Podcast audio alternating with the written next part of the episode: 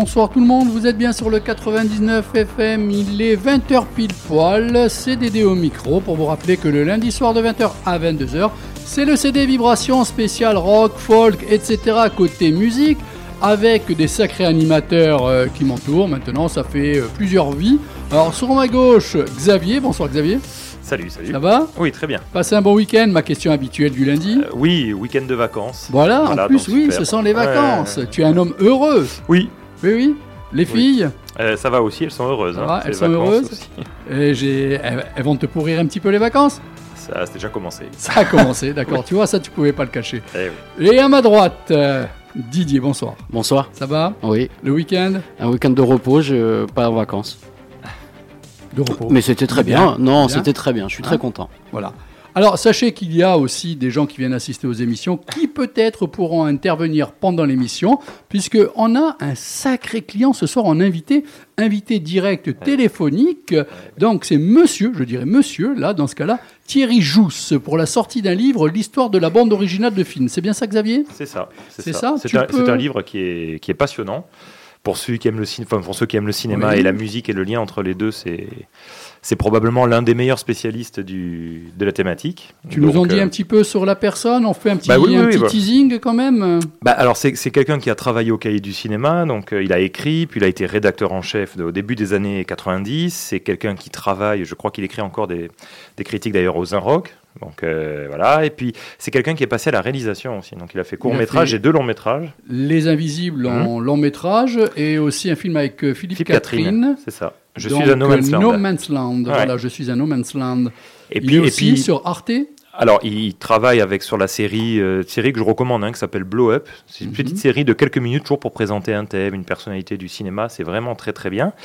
Euh, bon, il- on en parlera avec lui, mais il a, il a aussi sorti un dictionnaire euh, subjectif, hein, évidemment, sur la musique de film aux éditions Marest. Et puis, ça c'est euh, la cerise sur le gâteau. Depuis septembre 2022, il a un, un ciné-club euh, au Nouvel Odéon à Paris le dimanche à 18h. Voilà. C'est une personnalité assez complète hein, sur le Euh, cinéma. ben, là, franchement, si les gens qui nous écoutent et qui Ouais. nous suivent n'ont pas compris que déjà plusieurs fois, mais encore ce soir à la preuve en est, on a quand même de sacrés gabarits quand on invite à certains moments. hein. Ah ben, c'est Euh, certain. Puis en plus, il a, il a aussi écrit, parce que c'est des cinéastes que toi tu, co- tu connais, qu'on connaît tous et qu'on aime bien, il a aussi écrit des, des monographies Mhm. sur Lynch, Bah sur oui. Cassavetes, sur Wong Kar Wai. Bon, donc euh, voilà, c'est un, un des grands spécialistes du cinéma et je suis content qu'il ait accepté euh, bah, l'interview parce qu'en Oui. plus, le livre, vraiment, euh, et je le dis de suite, il paraît un peu épais, etc. C'est non seulement c'est passionnant, mais en plus, on le dira avec lui, c'est aussi très accessible Mhm. pour tout le monde. Voilà. Alors, C'est pas que pour des gens euh, qui ont bac plus 8 en cinéma, je veux dire, voilà. Puisqu'on est dans les invités, on a calé trois autres invités. Il y a Yann Leborgne. euh, Oui, j'ai proposé, mars. voilà, oui, c'est ça. Et ensuite, il y a aussi, euh, par rapport Alors, Jean-Christophe Attard. Jean-Christophe Attard. Oui, le magazine Cui. c'est Et ça. moi, je vous ai aujourd'hui annoncé donc qu'il y avait aussi Patrick Coutin bientôt euh, à l'antenne en direct. Voilà, tout ça c'est fait. Au niveau de la playlist, nous allons entendre Saïd Fatma, Nakane, Juliette, Elvis Costello and Burt Bacharach, Maurice Bonin, Golden Earring, Boy Genius, Zao de Sagazan. Voilà encore un beau programme musical, mais à mon avis, comme dirait Didier, tu n'auras pas le temps de tout passer, mais ça, je veux bien te croire, mon cher ami. C'est parti pour la playlist avec une sacrée chanteuse iranienne, une voix magnifique. J'en ai bavé partout, mon amour. Avant d'avoir eu vent de vous,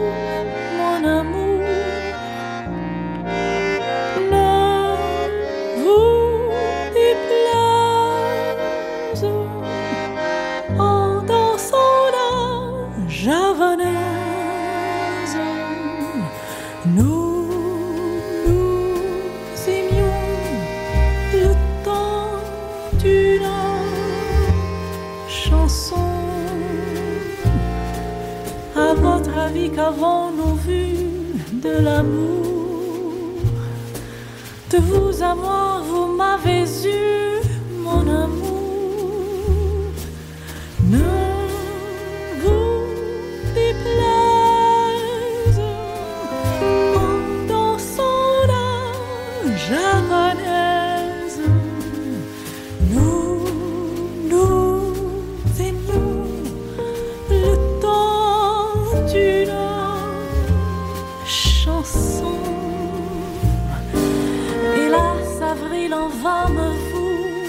L'amour. J'avais envie de voir en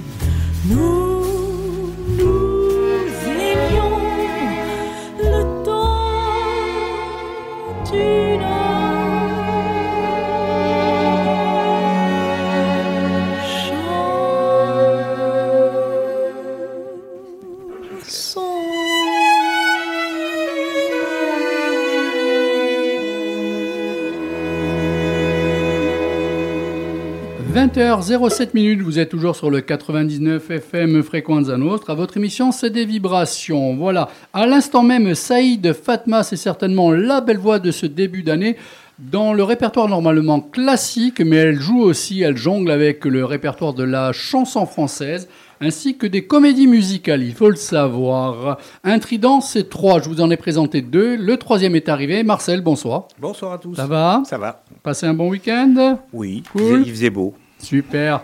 Tu nous présenteras quoi ce soir Alors, on va parler d'une BD sur euh, Brancusi, tout ce qu'aime Xavier, l'art moderne.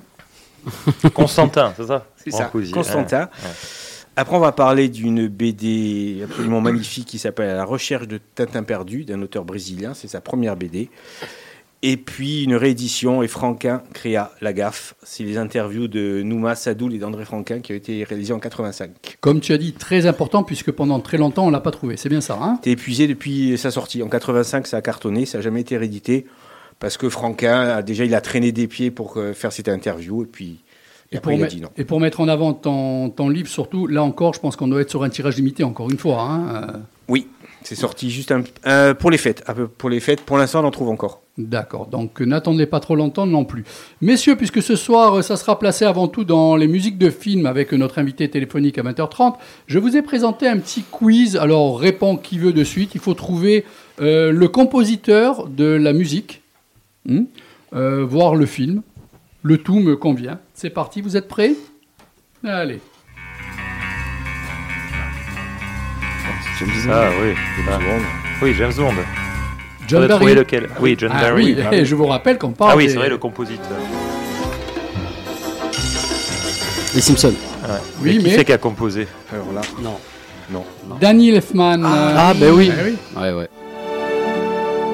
Laurence d'Arabie, Maurice Jarre. Oui, c'est bien. Allez, on enchaîne.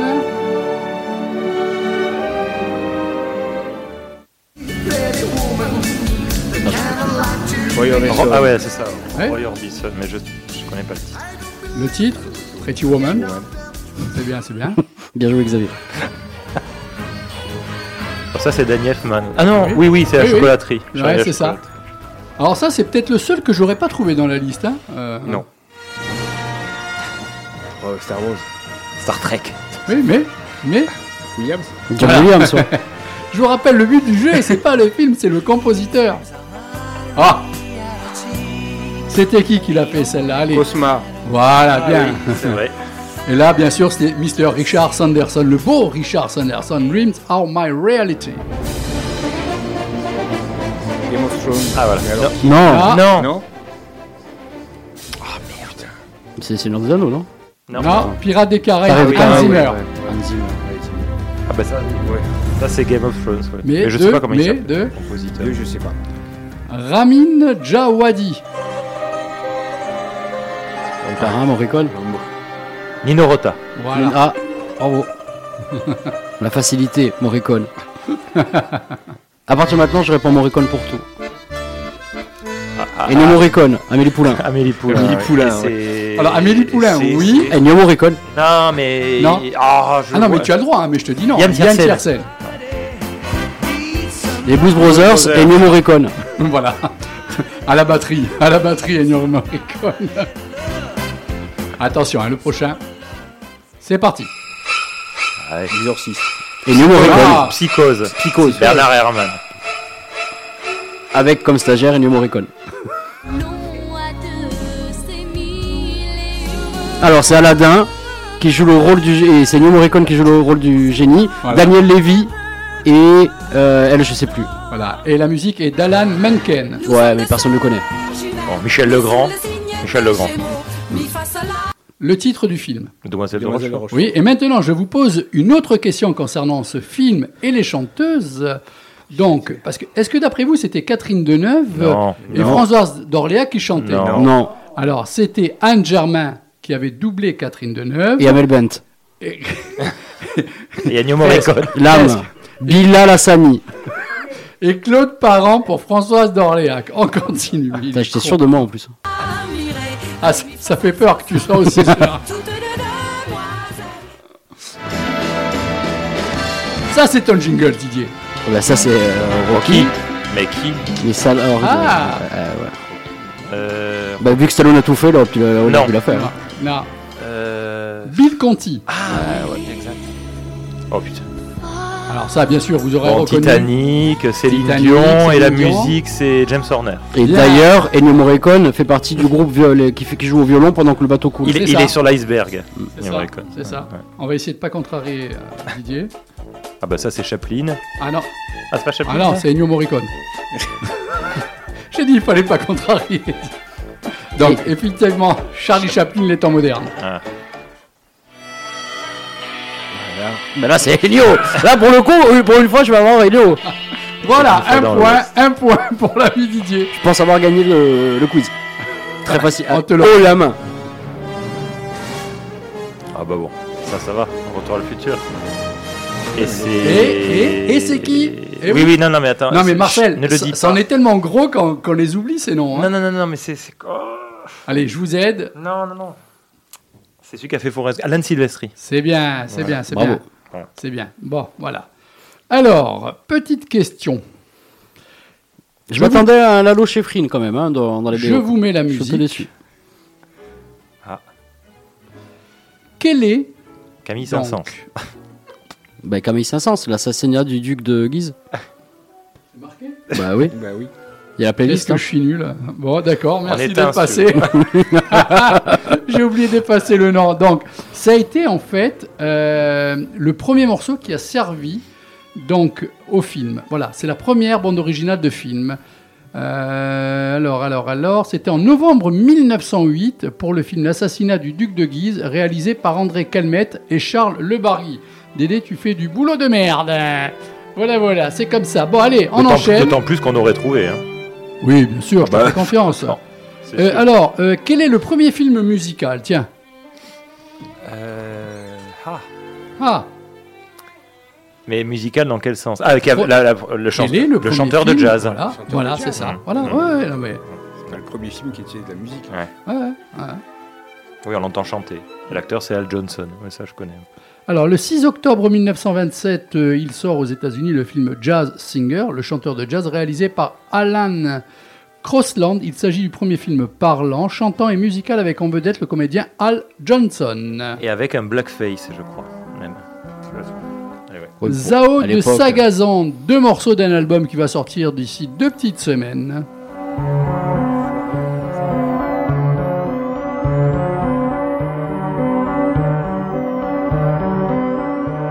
Je t'aime passionnément, tu m'aimes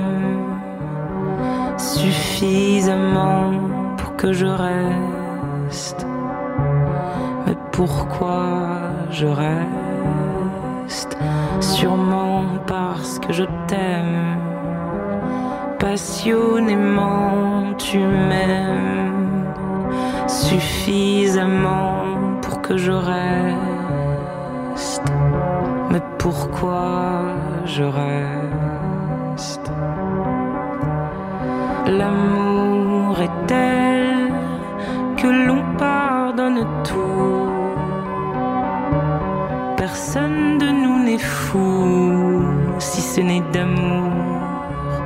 On entend, on voit, on ne veut pas.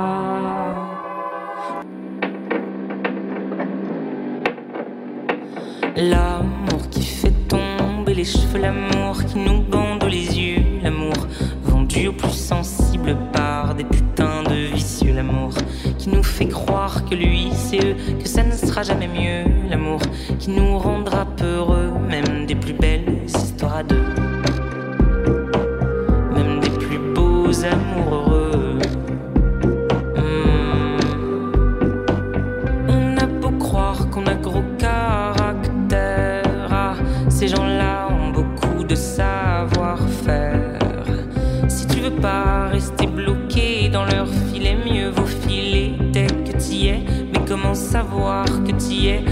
que l'eau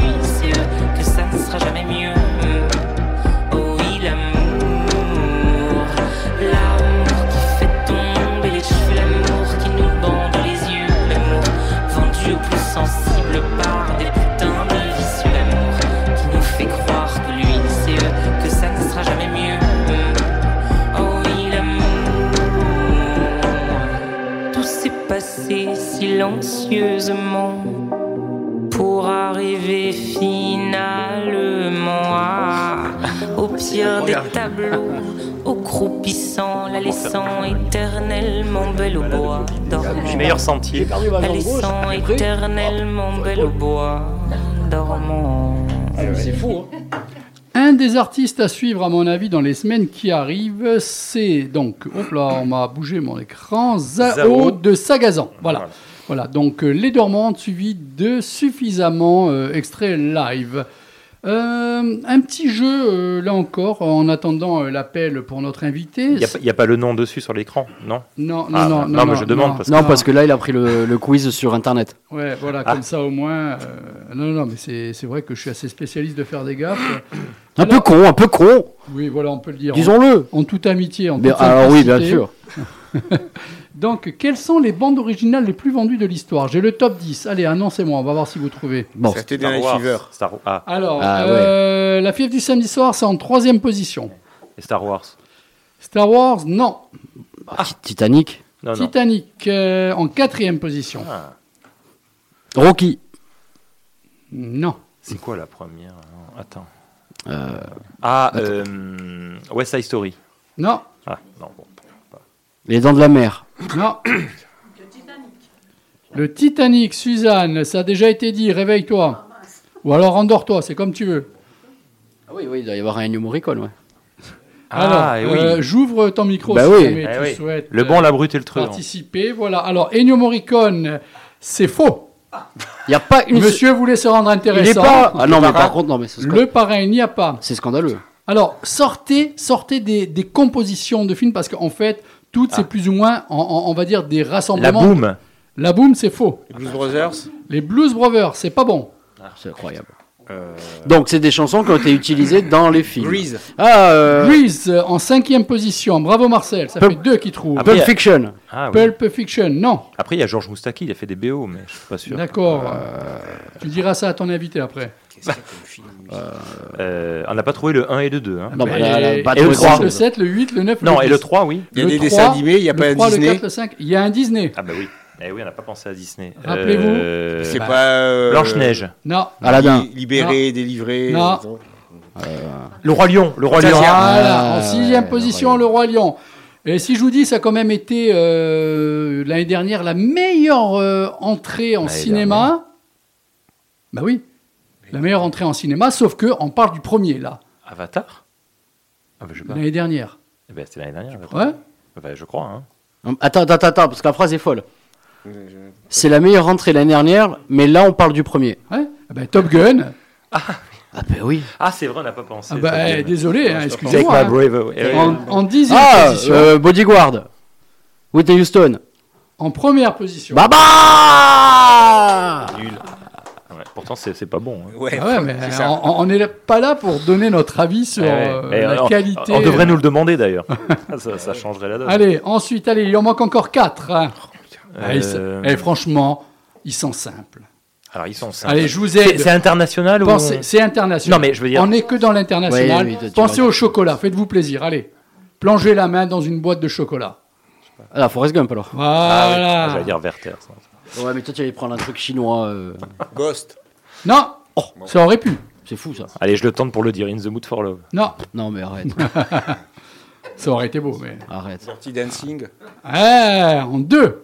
C'est c'est madame, c'est pas moi. Moi, j'ai bien aimé la musique du film hongrois. C'est un travail de couple, on appelle ça. Donc, il en reste combien à trouver là Il en reste deux. Et la position La septième position et la neuvième. C'est pas la compagnie, non Euh, ah, bah la 7ème compagnie. Oui, oui. eh oui. Non, on C'est a dit connu, ça. international. Bah, c'est international. Ni la sixième, non. Les chariots de feu. Non. Ah, parce que ça, ça, franchement, ça. Allez, ça, je, ça vous, je vous en annonce un et je vous aide pour le dernier. Non, non, non, non, non. Donne-nous un indice. Ouais, un indice, un Un indice. Ah, celui-là, je ne l'ai pas vu, c'est ça qui est de con. L'autre. euh, Alors, de l'autre. alors, l'autre avec Prince. Ah, Purple Batman. Ah, Batman. Batman. C'est vrai. Purple Eh oui, Rain. ah, on n'a pas pensé à Batman. Purple Rain. Purple Rain. Et c'est que 9ème Euh, septième, Purple Ah, Rain. non, et en neuvième position, bien. Footloose. Non? Ouais, ouais. Ah ouais, foot. Ah, oui. attends, tu me Ah oui, regardes. non, mais Quand je dis Batman, tu me regardes. tu me- Il était dans la BO de Batman. Oui, Bah non, mais c'est bon. regardes de- de- d'un air dédaigneux. C'est vrai que je... Ah, c'est pas Batman, ouais, c'est Purple Rain. Il est ouais. 20h23 minutes. On passe un morceau et on appelle notre invité. Voilà, merci à vous d'être euh, aussi joueur. Bernard Herrmann. Boy Jonis. It's a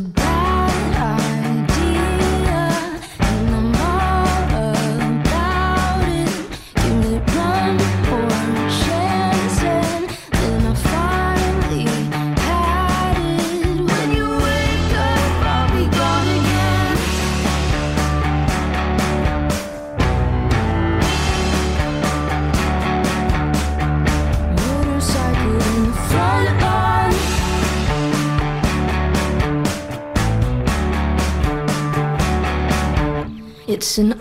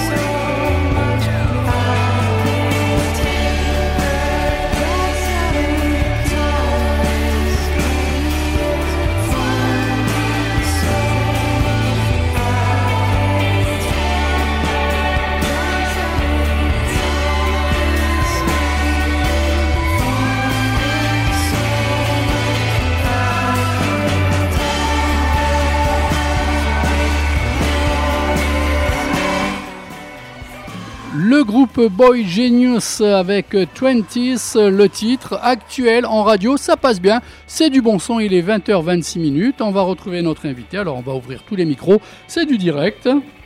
Voilà. Alors, bonsoir tout le monde, bonsoir euh, Xavier, bonsoir, Bonsoir. Marcel, bonsoir euh, Didier et Bonsoir. bonsoir Monsieur Thierry Jousse. Bonsoir, bonsoir. Bonsoir. Est-ce que vous nous entendez bien? Oui, je vous entends bien, oui. Super, donc euh, c'est Maître Xavier Apre qui va conduire l'émission. J'aime bien le faire un peu mousser. De temps en temps, ça lui fait du bien, surtout qu'il est en vacances, là, donc on va pas le lâcher comme ça aussi facilement. Voilà. Allez, à toi. Alors bonsoir euh, Thierry Jousse.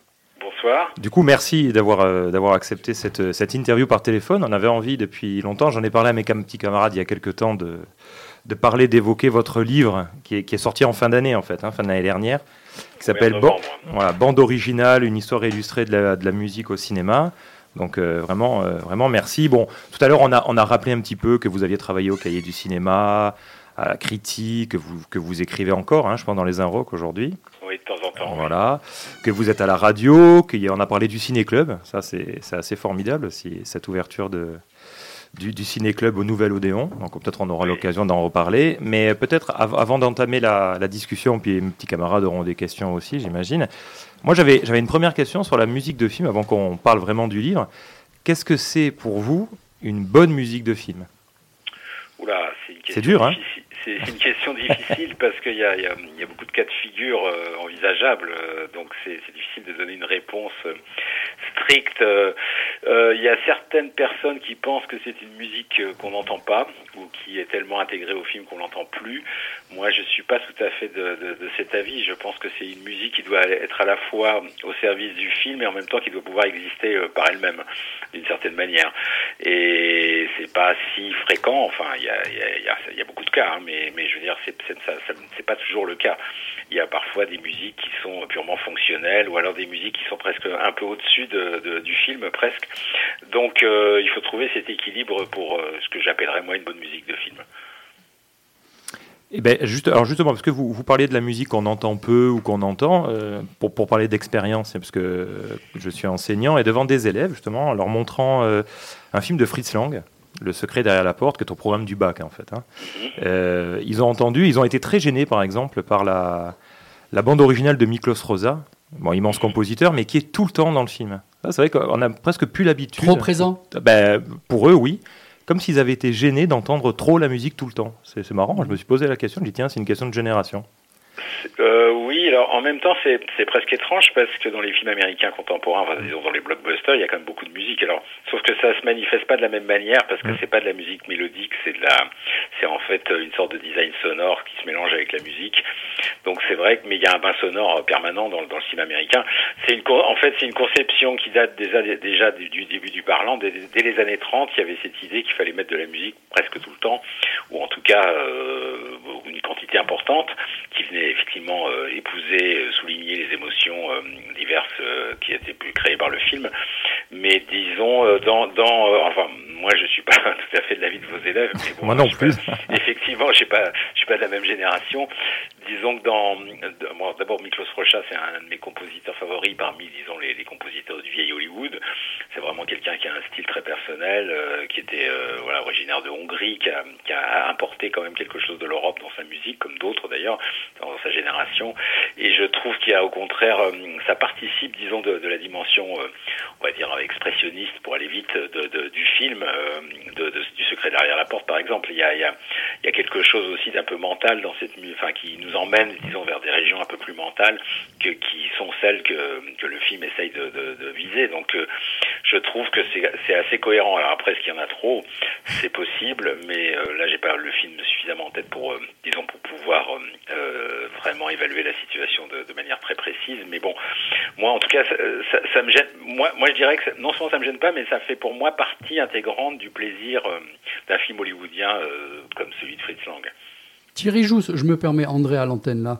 Euh, Peut-être que ces jeunes n'ont pas perçu cette musique. D'ailleurs, ce grand compositeur, je l'adore moi aussi. Je suis disquaire hein, de, de profession Ah oui, oui. depuis plus de 36 ans, donc il est vrai que tout ça, je baigne dedans. Euh, Est-ce que vous pensez euh, que les jeunes ne, ne sont pas un petit peu euh, conduits sur des mauvaises musiques de films? Je m'entends, c'est surtout du du, puzzle de divers groupes. On n'est plus dans la musique du film, on, est dans des, dans des hit parades de différents groupes actuellement depuis de nombreuses années à travers les films. Et ça, ça a pu peut-être les perturber. C'est possible, c'est ce que, ce moi c'est ce que j'appelle les films jukebox. Oui, c'est ça. films dont- tout dont à fait. Il y, a- y des- il y a des exemples de films avec une bande son euh, de musique non originale qui sont réussis, hein, parce qu'il suffit qu'il y ait un cinéaste derrière qui soit capable de, de choisir, d'agencer. Enfin bon, euh, si on prend Wong Kar Wai ou je sais pas ou Kubrick, euh, des noms connus. euh, bon là on est dans, dans des cas de figure où, il y a un styliste, on va dire derrière.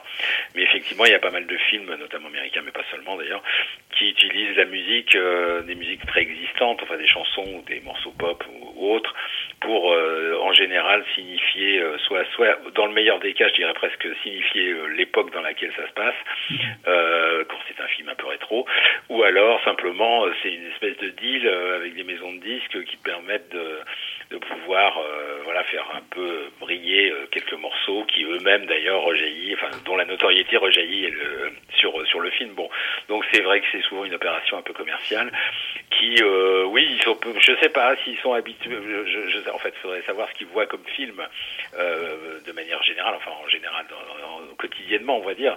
Euh, est-ce que est-ce qu'ils voient, voilà, j'imagine qu'ils doivent voir quand même un certain nombre de films américains contemporains. Donc là, il y a il y a, il y a différents cas de figure quand même. C'est- Je, je sais pas si c'est ça. Je pense que c'est c'est aussi parce que c'est un type de musique, la musique de Rocha par exemple, qui, à laquelle ils sont pas du tout habitués, parce que ce sont pas du tout les musiques de films d'aujourd'hui. Quoi, on est très très loin de cette Donc euh, c'est peut-être tout simplement ça, là, la distance euh, du, du temps qui fait qu'ils ont du mal à appréhender ce, ce style-là. Quoi. D'accord, merci de la réponse. Didier, s'il te plaît. Euh, Monsieur Jousse, bonsoir. Oui, bonsoir. Euh, moi, je vous avais dit un peu plus, peu plus tôt dans la dans l'interview qu'il y avait des musiques de films qui étaient beaucoup plus fortes que le film en lui-même, qui permettaient de, sûrement sauver certains longs métrages. De... Ouais.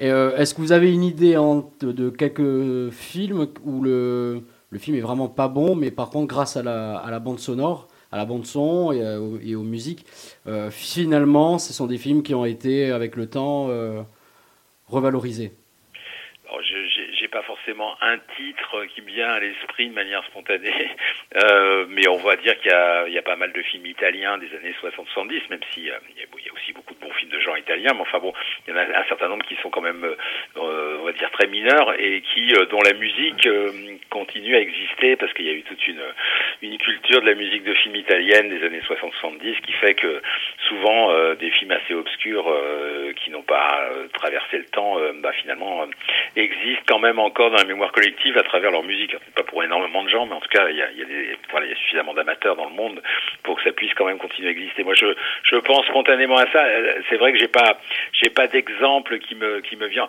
Enfin, le, si, un exemple qui me vient en tête, mais il est pas, il est pas forcément très passionnant. C'était un film de Xavier Beauvois qui s'appelle La rançon de la gloire, qui a, qui a été, qui a passé complètement inaperçu d'ailleurs, euh, autour de, du, c'était autour du vol de la dépouille de Chaplin euh, au moment, euh, où il est mort. Et euh, il avait demandé à Michel Legrand, dont c'était une, une des toutes dernières partitions, de faire la, faire la musique, parce qu'il admirait beaucoup Michel Legrand. Et en fait, Michel Legrand fait une musique qui, pour moi, est complètement, nous sort complètement du film tellement elle est, elle est au-dessus des images. Bon, c'est un exemple, hein, c'est pas un film très célèbre, donc peut-être personne ne, ne verra de quoi je parle, mais ça, c'est bon, c'est un, un exemple en tout cas de ce que je voulais dire. Xavier. Oui, alors dans, dans votre, dans l'introduction du livre, euh, parce que si on revient un peu sur le livre aussi, vous dites la, la musique du film a longtemps été considérée comme un parent pauvre ou un cousin éloigné, notamment dans sa relation avec le cinéma. Et puis vous précisez aussi qu'en fait, ce qui est intéressant dans l'histoire de la musique de film, c'est que finalement, quand même, euh, la musique a fini par euh, trouver sa place dans le cinéma. Est-ce que euh, vous voyez cette évolution? Il y a eu une évolution au niveau de parents pauvres. Maintenant, là, la musique de film, c'est bien installé, on l'étudie, hein, ce qui n'était pas le cas. Ouais. Ah, ah oui, il y, a, il y a eu une très nette évolution depuis peut-être 20, 20 ou 30 ans. Alors après, il y a des, je sais qu'il y a des, il y a des gens qui pensent que c'était bien avant, parce que il y a toujours eu des amateurs de musique de film, surtout à partir des années 60. euh, il, y avait vraiment cette culture-là, elle a toujours existé, mais comme je crois, je crois que je l'ai écrit dans l'introduction du livre, euh, elle était presque un peu clandestine, ou en tout cas c'était de la tradition orale, euh, du bouche à oreille comme ça, qui faisait qu'on se transmettait les noms. Mais c'était bon. Et puis il y avait quand même eu quelques spécialistes hein, dès les années 70, euh, 80. Il y avait il y avait des émissions de radio, il y avait des livres. Bon, Mais enfin, ça restait relativement euh, modeste euh, comme, euh, approche. Et c'est vrai que depuis une vingtaine d'années, euh, environ, disons depuis les années 90 peut-être, il y a vraiment euh, une évolution avec les ciné-concerts, avec euh, les labels nombreux et variés qui se sont euh, créés. Pardon, excusez-moi, euh, qui ont eu, enfin qui ont fleuri un peu partout en Italie, en Espagne, en France, en Angleterre, enfin bref, aux États-Unis, il y a eu pas mal de labels qui ont qui ont relayé, qui ont permis d'avoir accès à, à beaucoup de BO qu'on connaissait peu ou mal ou seulement par les films.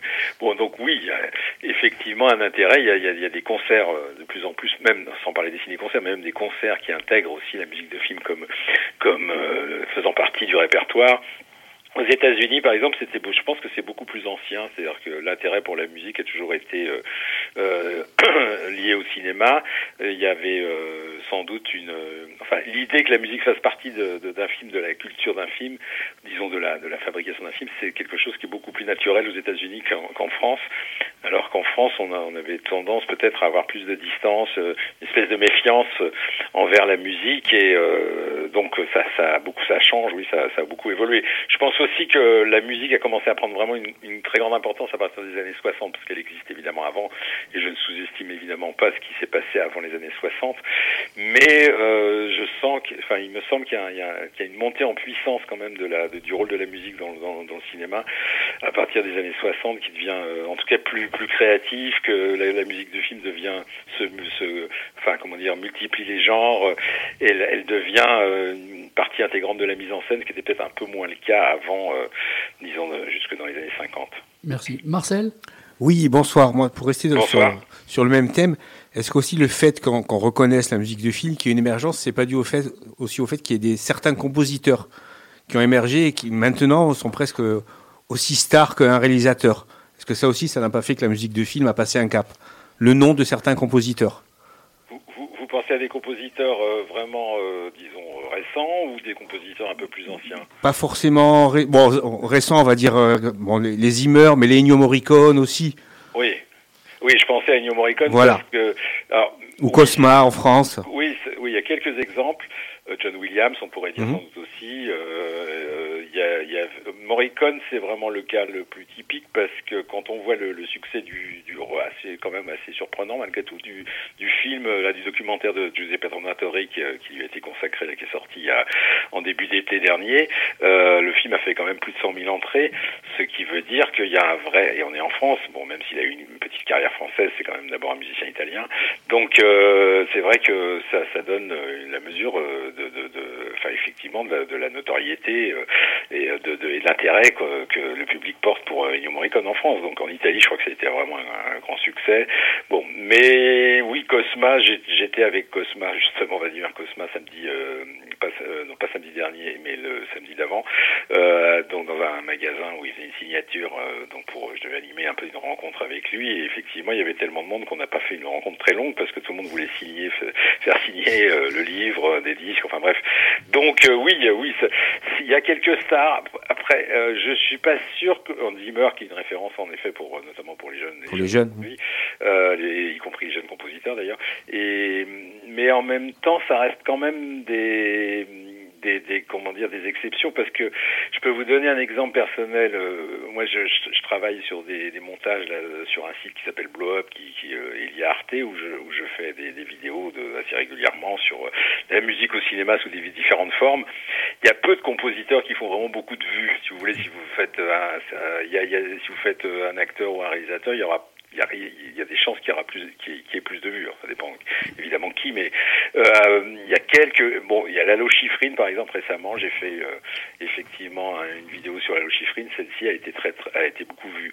Mais euh, même Bernard Herrmann, j'étais étonné quand même d'une relative euh, enfin du, du, du nombre de vues qui est pas très très important euh, alors qu'il c'est un compositeur vraiment fondamental dans l'histoire du cinéma qui est quand même assez connu. Donc je, je serais je suis un peu d'accord avec vous et mais je pense qu'il faut pas surestimer quand même le phénomène. D'accord. André, euh, votre souvenir, s'il vous plaît, euh, Monsieur Chirijous, euh, concernant cet amour pour les BO, ça remonte à quand Et y a-t-il eu un élément déclencheur, une musique, un artiste qui a fait qu'à ce moment-là, vous êtes dit, voilà, je veux être dans ce monde? Oh, il y en a, il y en a sûrement plusieurs. Ça date d'il y a longtemps, parce qu'en fait, je me suis aperçu probablement rétrospectivement que mon rapport, euh, mon, mon, mon, mon amour du cinéma et de la, et de la télé d'ailleurs, parce que ça passait aussi par la télé, euh, à l'époque, disons dans- l'enfance, était pas mal lié à la musique. C'est-à-dire qu'au fond, la musique a été un bon vecteur pour entrer dans, dans le cinéma. Quoi. Donc, euh, je pourrais citer plusieurs exemples, hein, si vous me permettez. Bien Euh, sûr. je citerai justement la Lochifrine pour les, les musiques de série Manix, Mission Impossible qui ont bercé euh, mon enfance littéralement et qui m'ont projeté dans un autre univers. Donc là, la musique de la Lochifrine, c'est vraiment très important. Euh, je pourrais citer également Ennio Morricone euh, parce que j'avais un grand frère qui avait euh, le 45 tours de Il était une fois dans l'Ouest et ça m'a évidemment quand même pas mal marqué et ça m'a j'ai beaucoup écouté les deux faces euh, avec la- le thème principal et la voix des et Lorceau qui s'élève et puis le deuxième face c'était l'homme à l'harmonica bon ça ça m'a marqué je pourrais aussi également citer Vladimir Kosma parce que des compositeurs dont on a, parlé euh, peu, peu, peu de temps avant.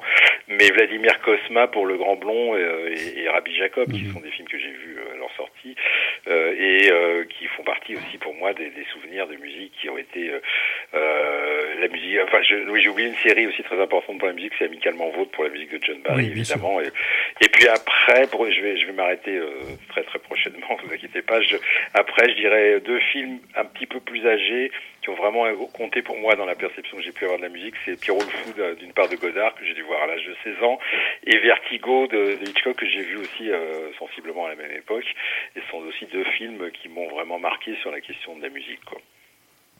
Alors moi, je, voilà, j'avais une question sur le, sur le livre aussi. Je me suis dit, c'est, ça, ça a dû être un travail euh, assez important parce que finalement, ce que vous proposez, c'est, une histoire, euh, bon, certes subjective parce qu'il y avait tellement de choses à dire que j'imagine qu'il a fallu faire des choix. Ah oui Mais que- voilà, que- que- quels ont été un peu vos, vos critères de choix justement? Et, et est-ce que ça n'a pas été si difficile que de partir des années, allez, on va dire des années 20-30 pour arriver jusqu'à aujourd'hui? Et pourtant, quand on le regarde, euh, le pari semble largement tenu. Donc, euh. Bah, j'ai essayé, euh, si vous voulez, ça fait quand même un petit bout de temps que j'accumule de la matière sur le sujet parce que ça fait quand même un bout de temps que je fais de la radio euh, et que je fais des émissions autour de la musique de film. Il y a ces vidéos euh, que je fais depuis maintenant plus de dix ans. Euh, J'avais même euh, co-dirigé un numéro spécial des cahiers du cinéma il y a longtemps, en 1995, sur la musique de film. Donc, vous voyez, j'ai, ça fait longtemps que je, disons que je baigne là-dedans, quoi. Donc, ça, ça aide parce qu'on on accumule du matériau euh, et euh, bon, euh, c'est plus, ça, ça coule de plus de sources que si on découvre le, à, l'instant l'histoire de cette euh, de cette musique. Bon, mais euh, j'ai, euh, je saurais pas vous dire qu'il n'y a pas vraiment de critères. euh, c'est un critère assez intuitif en fait, c'est-à-dire que j'ai, j'étais, le départ c'est, c'est relativement simple, par exemple, euh, puisqu'on part vraiment du son hollywoodien des années 30, qui est quand même vraiment le, le- le- la là où ça s'invente d'une certaine manière. Euh, mais euh, en revanche, je, je, je m'aperçois que j'ai un peu mésestimé la musique française, euh, à part Maurice Jobert qui, qui est présent, mais jusqu'à la nouvelle vague. C'est-à-dire que les années 40-50 sont, sont quasiment absentes de la musique française et c'est par exemple pour moi un petit manque. Donc vous voyez, j'ai, j'ai, j'ai, j'ai, je me suis fié à mon instinct. Je pense que mon instinct m'a pas trompé. Puis après, il y, a eu des ajustements qui se sont faits au fur et à mesure de la rédaction du livre, mais pas tant que ça finalement. J'ai eu assez vite quand même l'i- l'idée générale, enfin les, chapitres. Le, le- je voulais intégrer le rock et la, la comédie musicale qui sont un tout petit peu, euh, pas exogènes, mais disons un petit peu différents parce que ça quand moi, c'était pas une histoire de la musique de film, c'était vraiment une histoire de la musique au cinéma. Donc, il m'a semblé aussi intéressant d'intégrer Et sinon, bah, il y avait quelques, il y avait quelques, enfin, l'idée c'était aussi de varier un peu les plaisirs, c'est-à-dire de parfois d'avoir des entrées vraiment par compositeur, à d'autres reprises par réalisateur, à d'autres fois par genre, par époque. Bon, qu'on essaie que ce soit pas monotone et que ce soit pas juste un déroulé, euh, voilà, un peu euh, de varier un petit peu, voilà, les angles et les, et les plaisirs, si on peut dire. Et, et de toute façon, il y avait de quoi faire euh, dans cette histoire-là, largement de quoi faire. Mais justement, je, en sélectionnant peut-être quelques extraits, bon, très courts, hein, l'idée c'était juste de donner un peu envie. Moi, je vous propose d'écouter juste peut-être le début de deux, deux On extraits. peut faire les cinq, juste le début, il peut commenter si tu Non, souhaites. ou les deux, puis comme ça, c'est- par exemple, Oui. euh, bon, le premier je dis pas. et- Est-ce que vous entendez le son là Euh, là, euh, bah, je vous entends. je- Oui, là, j'entends, oui, je, je reconnais.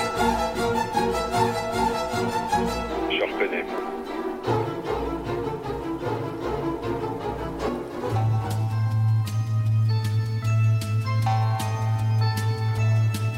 Je reconnais aussi. J'entends aussi. Alors c'est qui? Ah, ça, c'est, Ennio Morricone, le clan des Siciliens.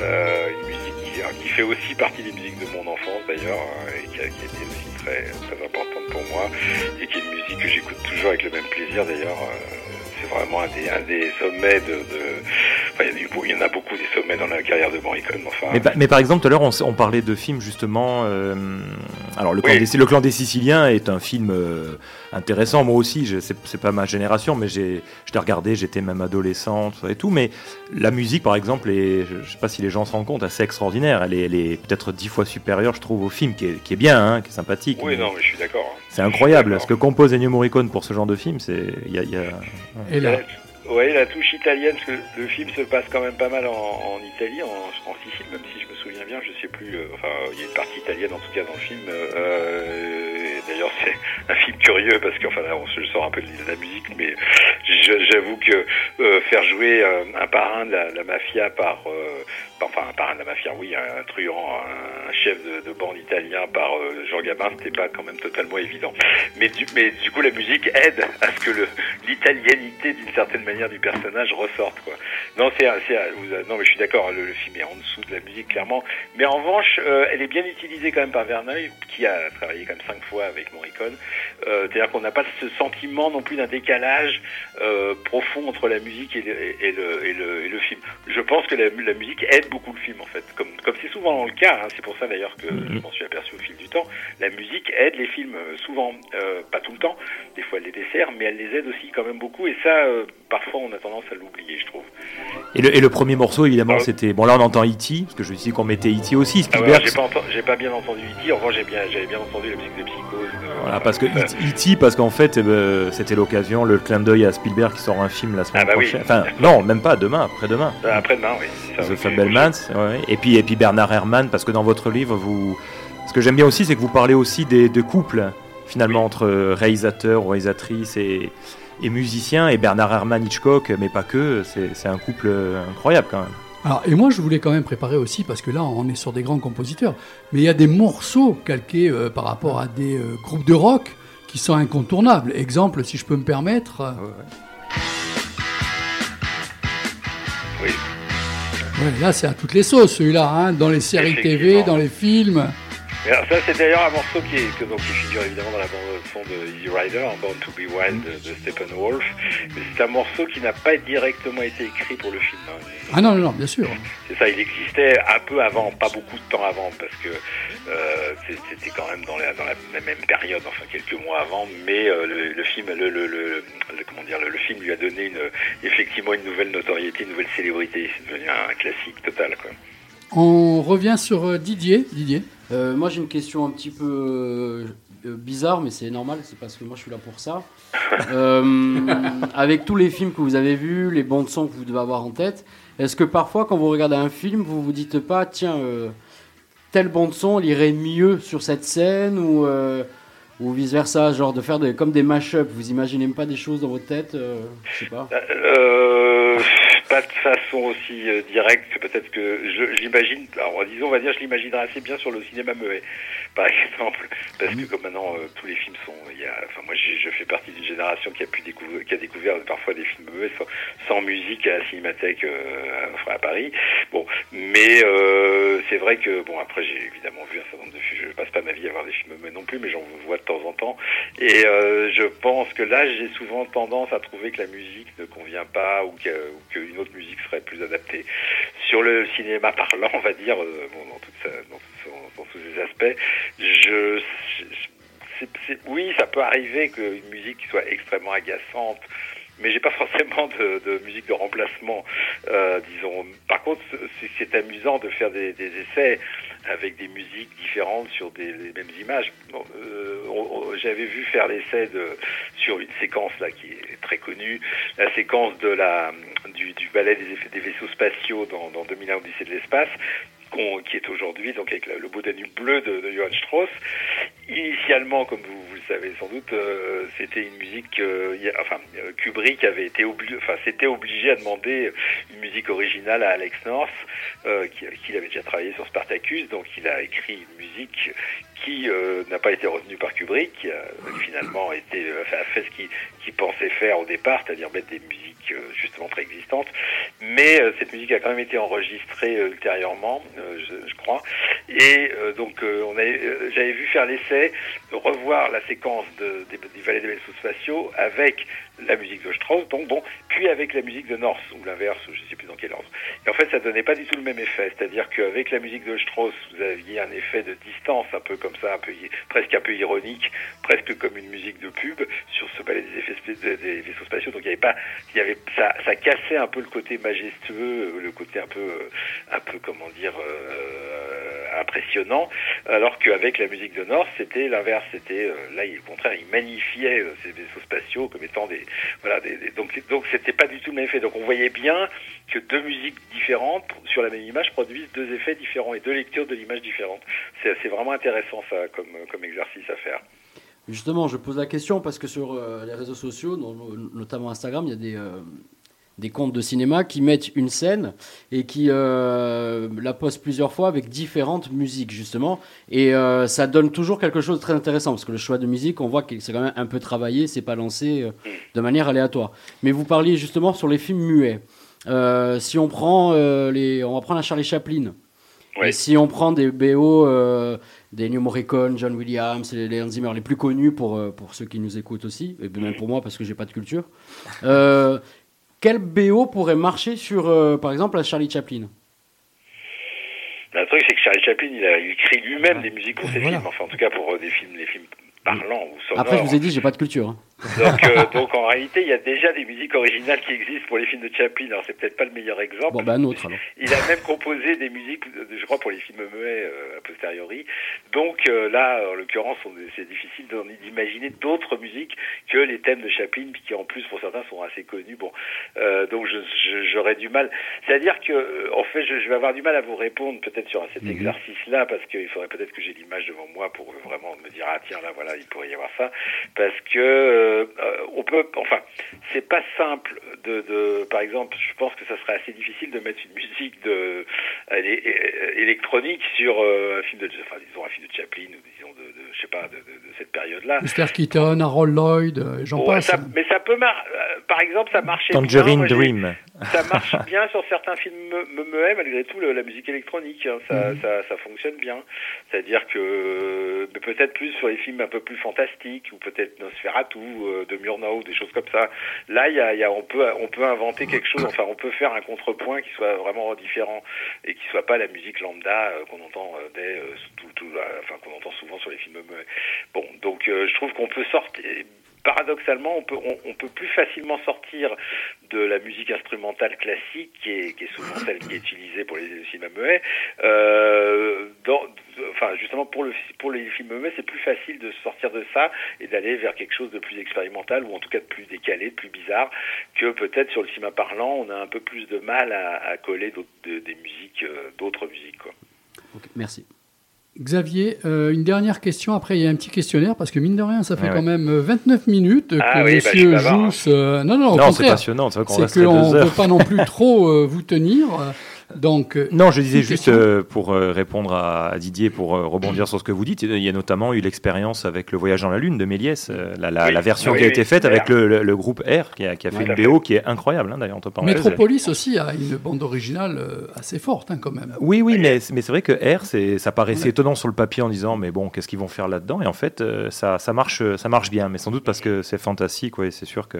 Bon, juste, juste précisons quand même aussi qu'à la fin du livre, ça c'est une, une des bonnes idées aussi que, que vous avez eues, mais c'est, qu'il y a une playlist avec un QR code. Que, Ouais. Donc vous avez choisi des musiques et on peut bien. écouter, enfin lire le livre et écouter en même temps. Et c'est, assez, je trouve ça toujours incroyable parce que bon, on se rend compte justement que là, tous les, hum, comment on appelle ça, toutes les images reviennent en tête dès qu'on commence à entendre certains morceaux et c'est, c'est, une vraie bonne idée. Voilà, donc, euh, Ah, Il y a une puissance d'évocation de la musique, Ah ouais. de toute façon, euh, pour le souvenir, qui est, qui est tout à fait essentielle, ouais, c'est sûr. Allez. On va terminer avec deux, trois petites questions rapides. Il y a très longtemps de ça, pour nous, un bon disquaire se voyait aussi avec l'état de son rayon de musique de film. Est-ce que vous pensez ça vous-même? Euh, je l'ai, en tout cas, j'ai dû le penser à une époque, oui, ça c'est sûr, euh, régulièrement. Je, me souviens que quand je fréquentais euh, régulièrement les Fnac, euh, ce qui est plus le cas aujourd'hui, enfin, je fais de la pub, hein, excusez-moi, mais Non, non, mais bon, euh, c'est un, voilà, c'est une enseigne, euh, comme on dit. Euh, je, je- j'allais, j'avais repéré à Paris, il y avait plus, il y avait pas mal de Fnac dans les années 90, et j'a- j'avais repéré euh, celle qui était euh, vraiment euh, fournie en musique de film, où il y avait un très bon rayon de musique de film, qui était d'ailleurs à l'époque, c'était euh, la Fnac Richelieu de Rouault, qui existe depuis depuis longtemps. Et euh, oui, oui, j'ai, je pense que oui, ça fait partie d'un, d'un- d'une culture musicale d'un disquaire. Euh, après, bon, après il y a des disquaires spécialisés aussi. Il y en a pas beaucoup en musique de film. Il y en avait un à Paris, mais qui a fermé déjà maintenant. Il y a eu, oui. Euh, je pense qu'il y en a quelques-uns ici et là. C'est pas fréquent parce que c'est quand même, euh, voilà, peut-être pas facile de, de vivre que de, de la musique de film, mais, mais oui, ça, me- ça me paraît faire partie de, de, de, de l'é- de- de l'éventail d'un bon disquaire, oui. Plus tôt dans votre intervention, vous avez dit les années 60 ont été un tournant. Est-ce que c'était dû au jazz? Alors le jazz, c'est un petit peu avant, enfin oui, en partie je dirais, mais pas seulement. C'est-à-dire que le jazz apparaît dès, les années 50.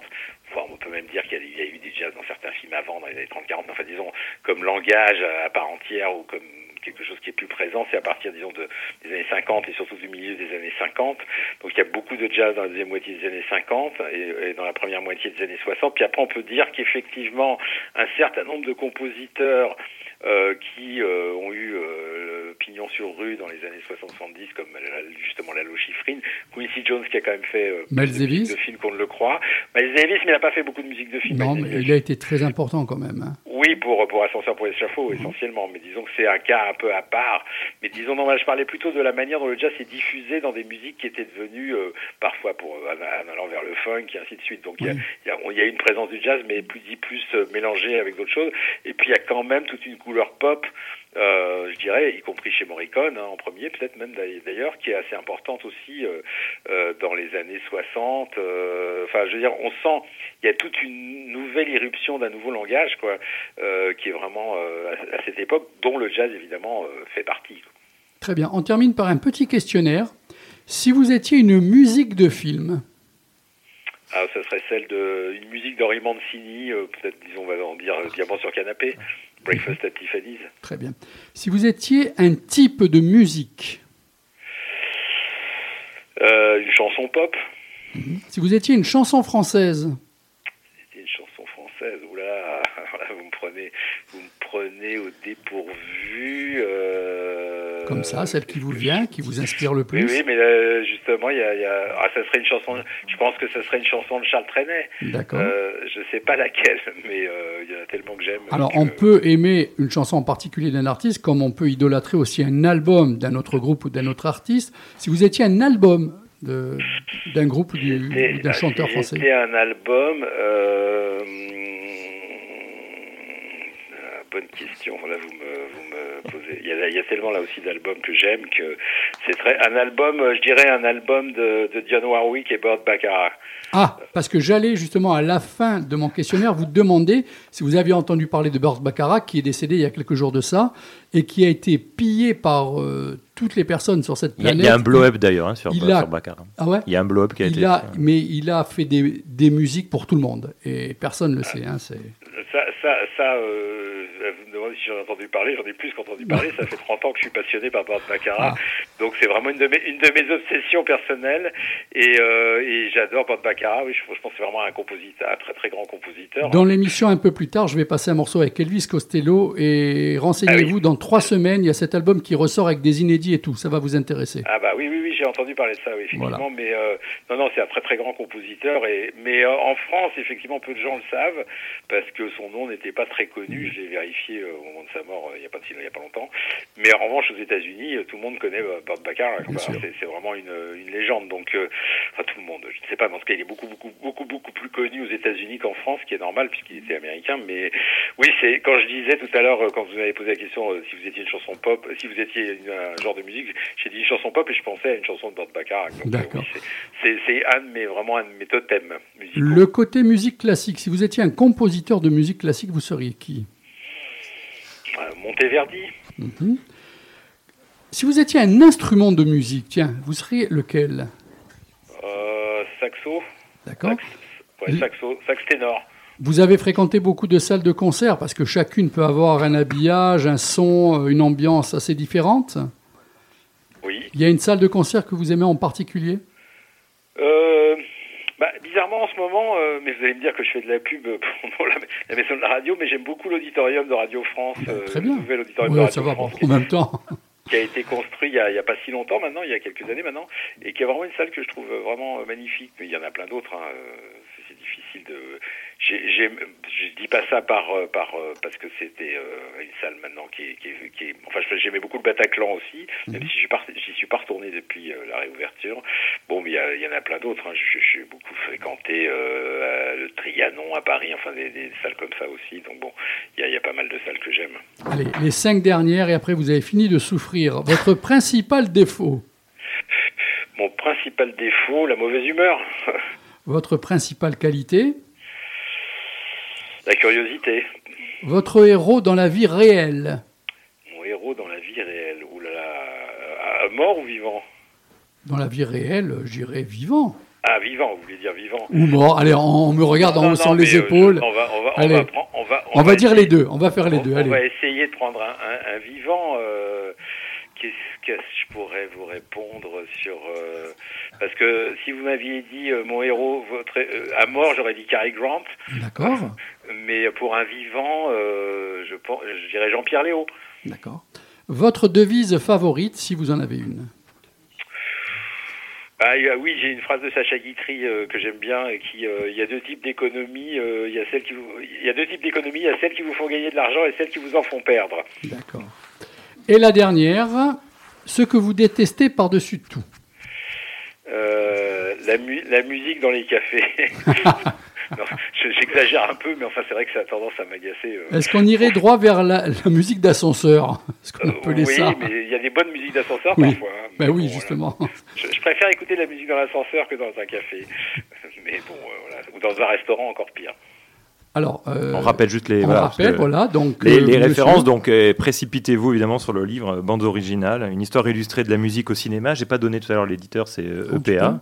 Ah. Et puis surtout aussi, moi je vous conseille l'écoute de, de Ciné Tempo. Je crois que c'est tous les samedis sur Radio France. C'est super. C'est une heure de musique de film, souvent traitée avec des sujets d'actualité liés à la sortie des films ou des personnalités. Voilà, c'est c'est vraiment euh, passionnant. Alors, et puis euh, moi, je surenchéris en disant que les gens peuvent aller donc sur Internet et voir euh, un petit peu les infos concernant Monsieur Jousse, puisqu'il a fait des courts-métrages, il a fait aussi des Ouais. films que l'on peut Eh voir. ouais, ouais. Il a fait plein de choses. hein. C'est un monsieur encore à qui il faut, à mon avis, une journée de 30 heures. En gros, c'est ça un oui, petit peu. ça m'arrive parfois, oui.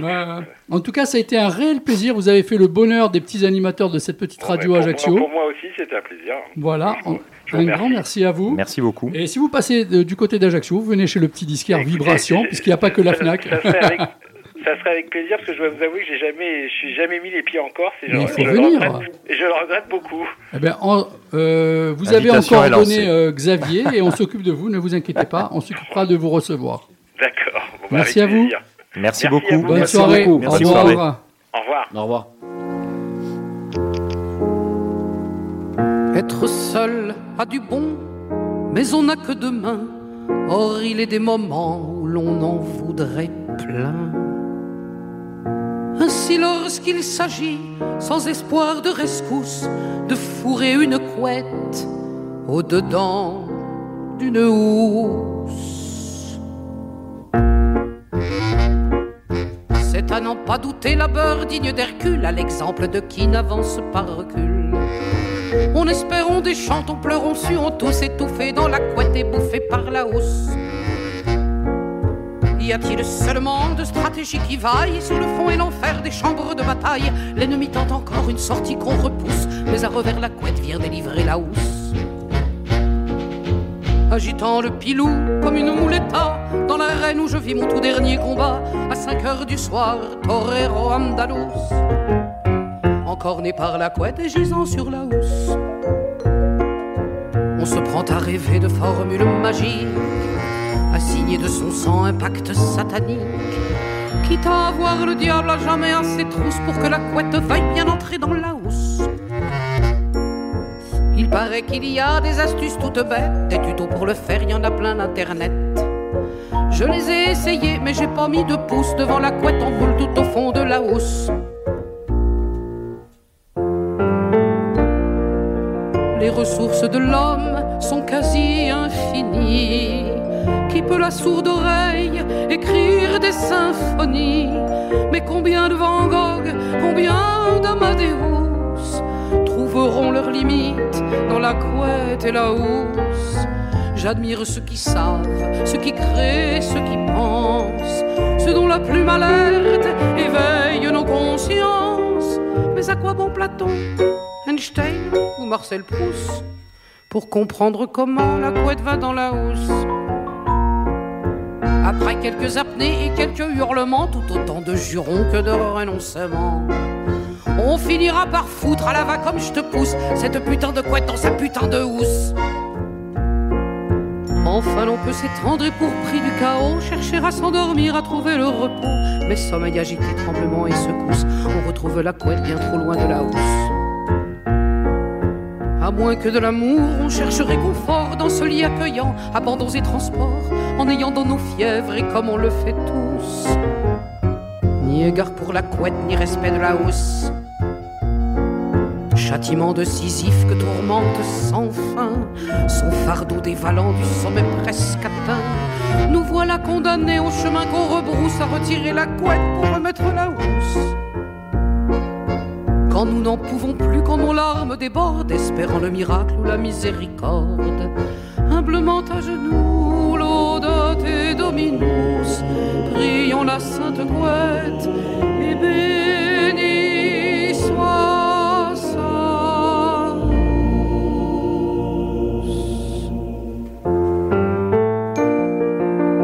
Même le bienheureux se doit d'être lucide. La vie n'est pas toujours un long fleuve placide, ni même un frisson d'eau courant sur de la mousse. La vie est une couette qu'il faut mettre en sa housse. Immuable le monde aime l'ordre des choses.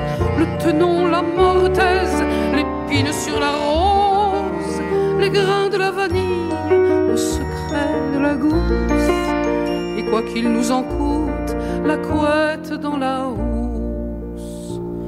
Et quoi qu'il nous en coûte, la couette dans la housse.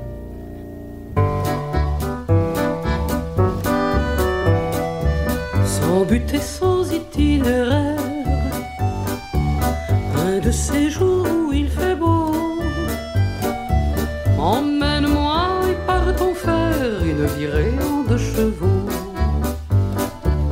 Un de ces jours où il fait beau, le long des collines gasconnes, une virée en deux chevaux, c'est de la jeunesse qu'on braconne. Le long des collines gasconnes, le cœur au rythme du moteur. C'est de la jeunesse qu'on braconne sans regarder le rétroviseur. Du moteur, le hasard a choisi la route sans regarder le rétroviseur. La terre tourne sans qu'on s'en doute.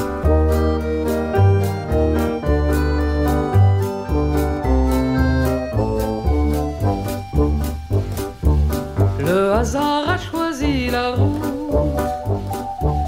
au petit bonheur brinque-ballant. La terre tourne sans qu'on s'en doute, alors autant prendre son temps. Au petit bonheur brinque-ballant, on sait vers quoi on se précipite, alors autant prendre son temps.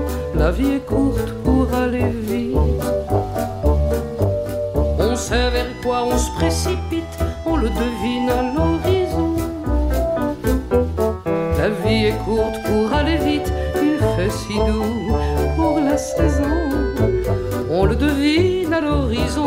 les Pyrénées là-bas se voilent, il fait si doux pour la saison, c'est bientôt l'heure des étoiles.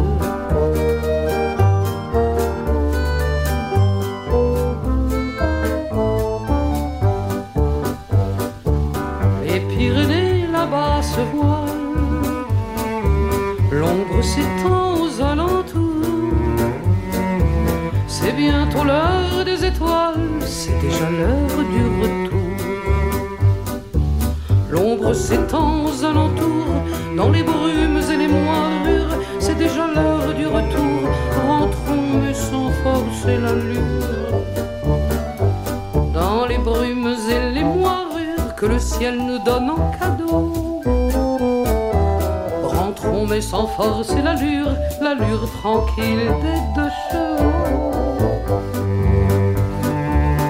Que le ciel nous donne en cadeau.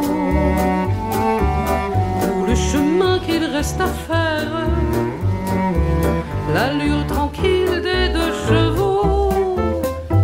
Sans but et sans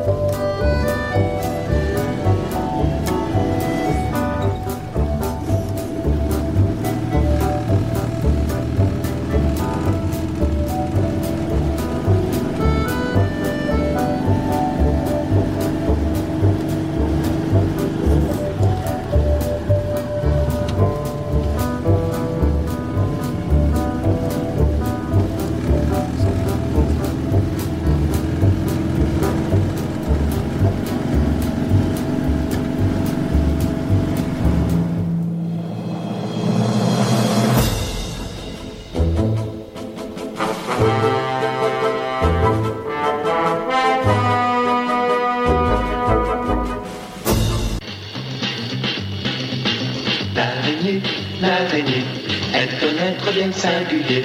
–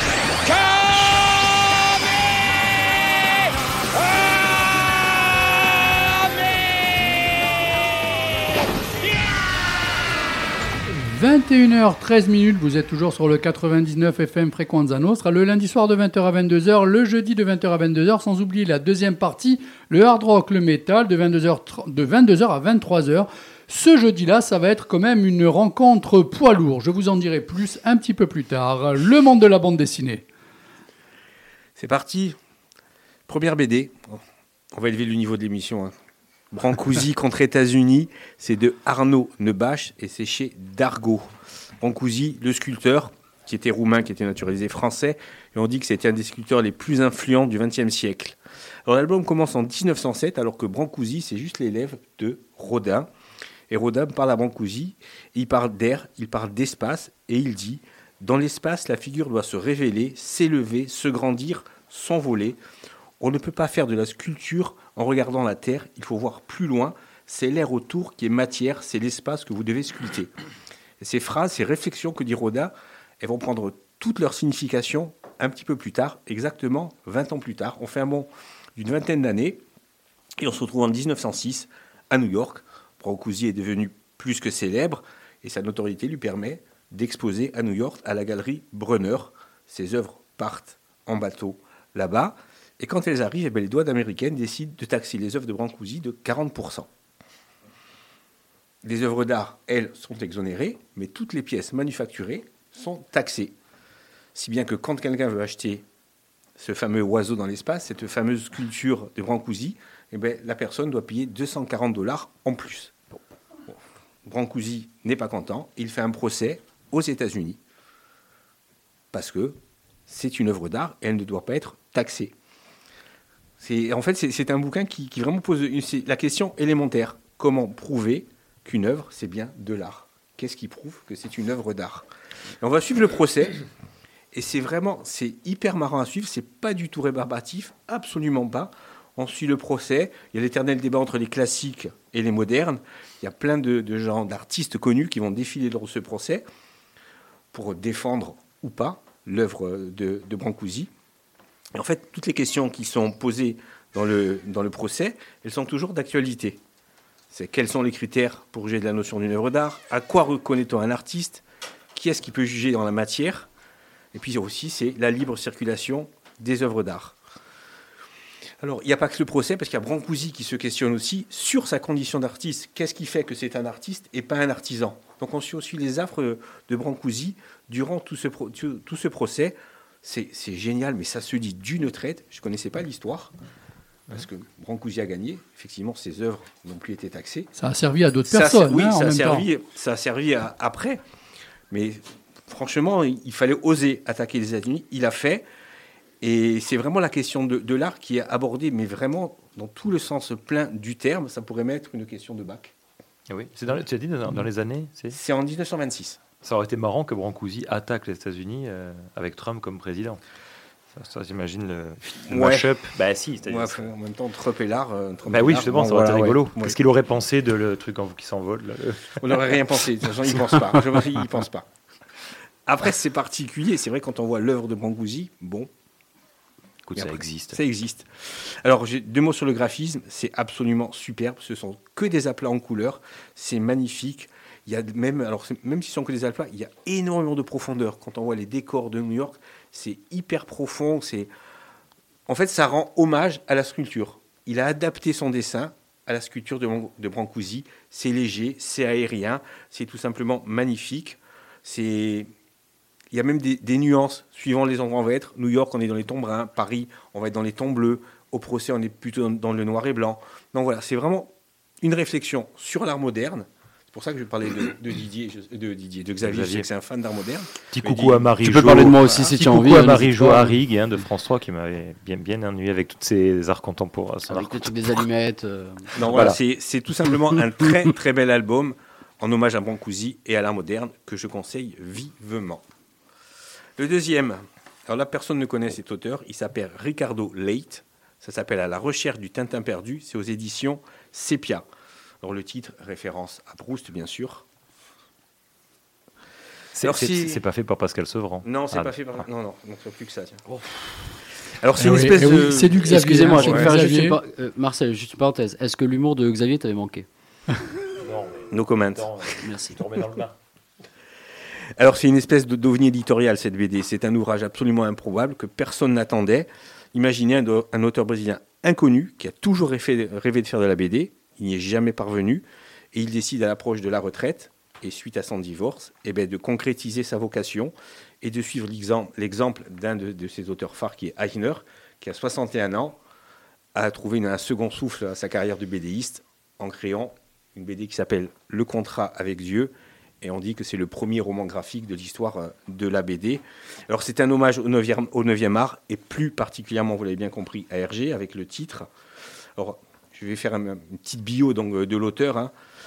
Euh, il a toujours été passionné de BD depuis sa plus tendre enfance, il a toujours voulu dessiner, ses parents l'ont encouragé.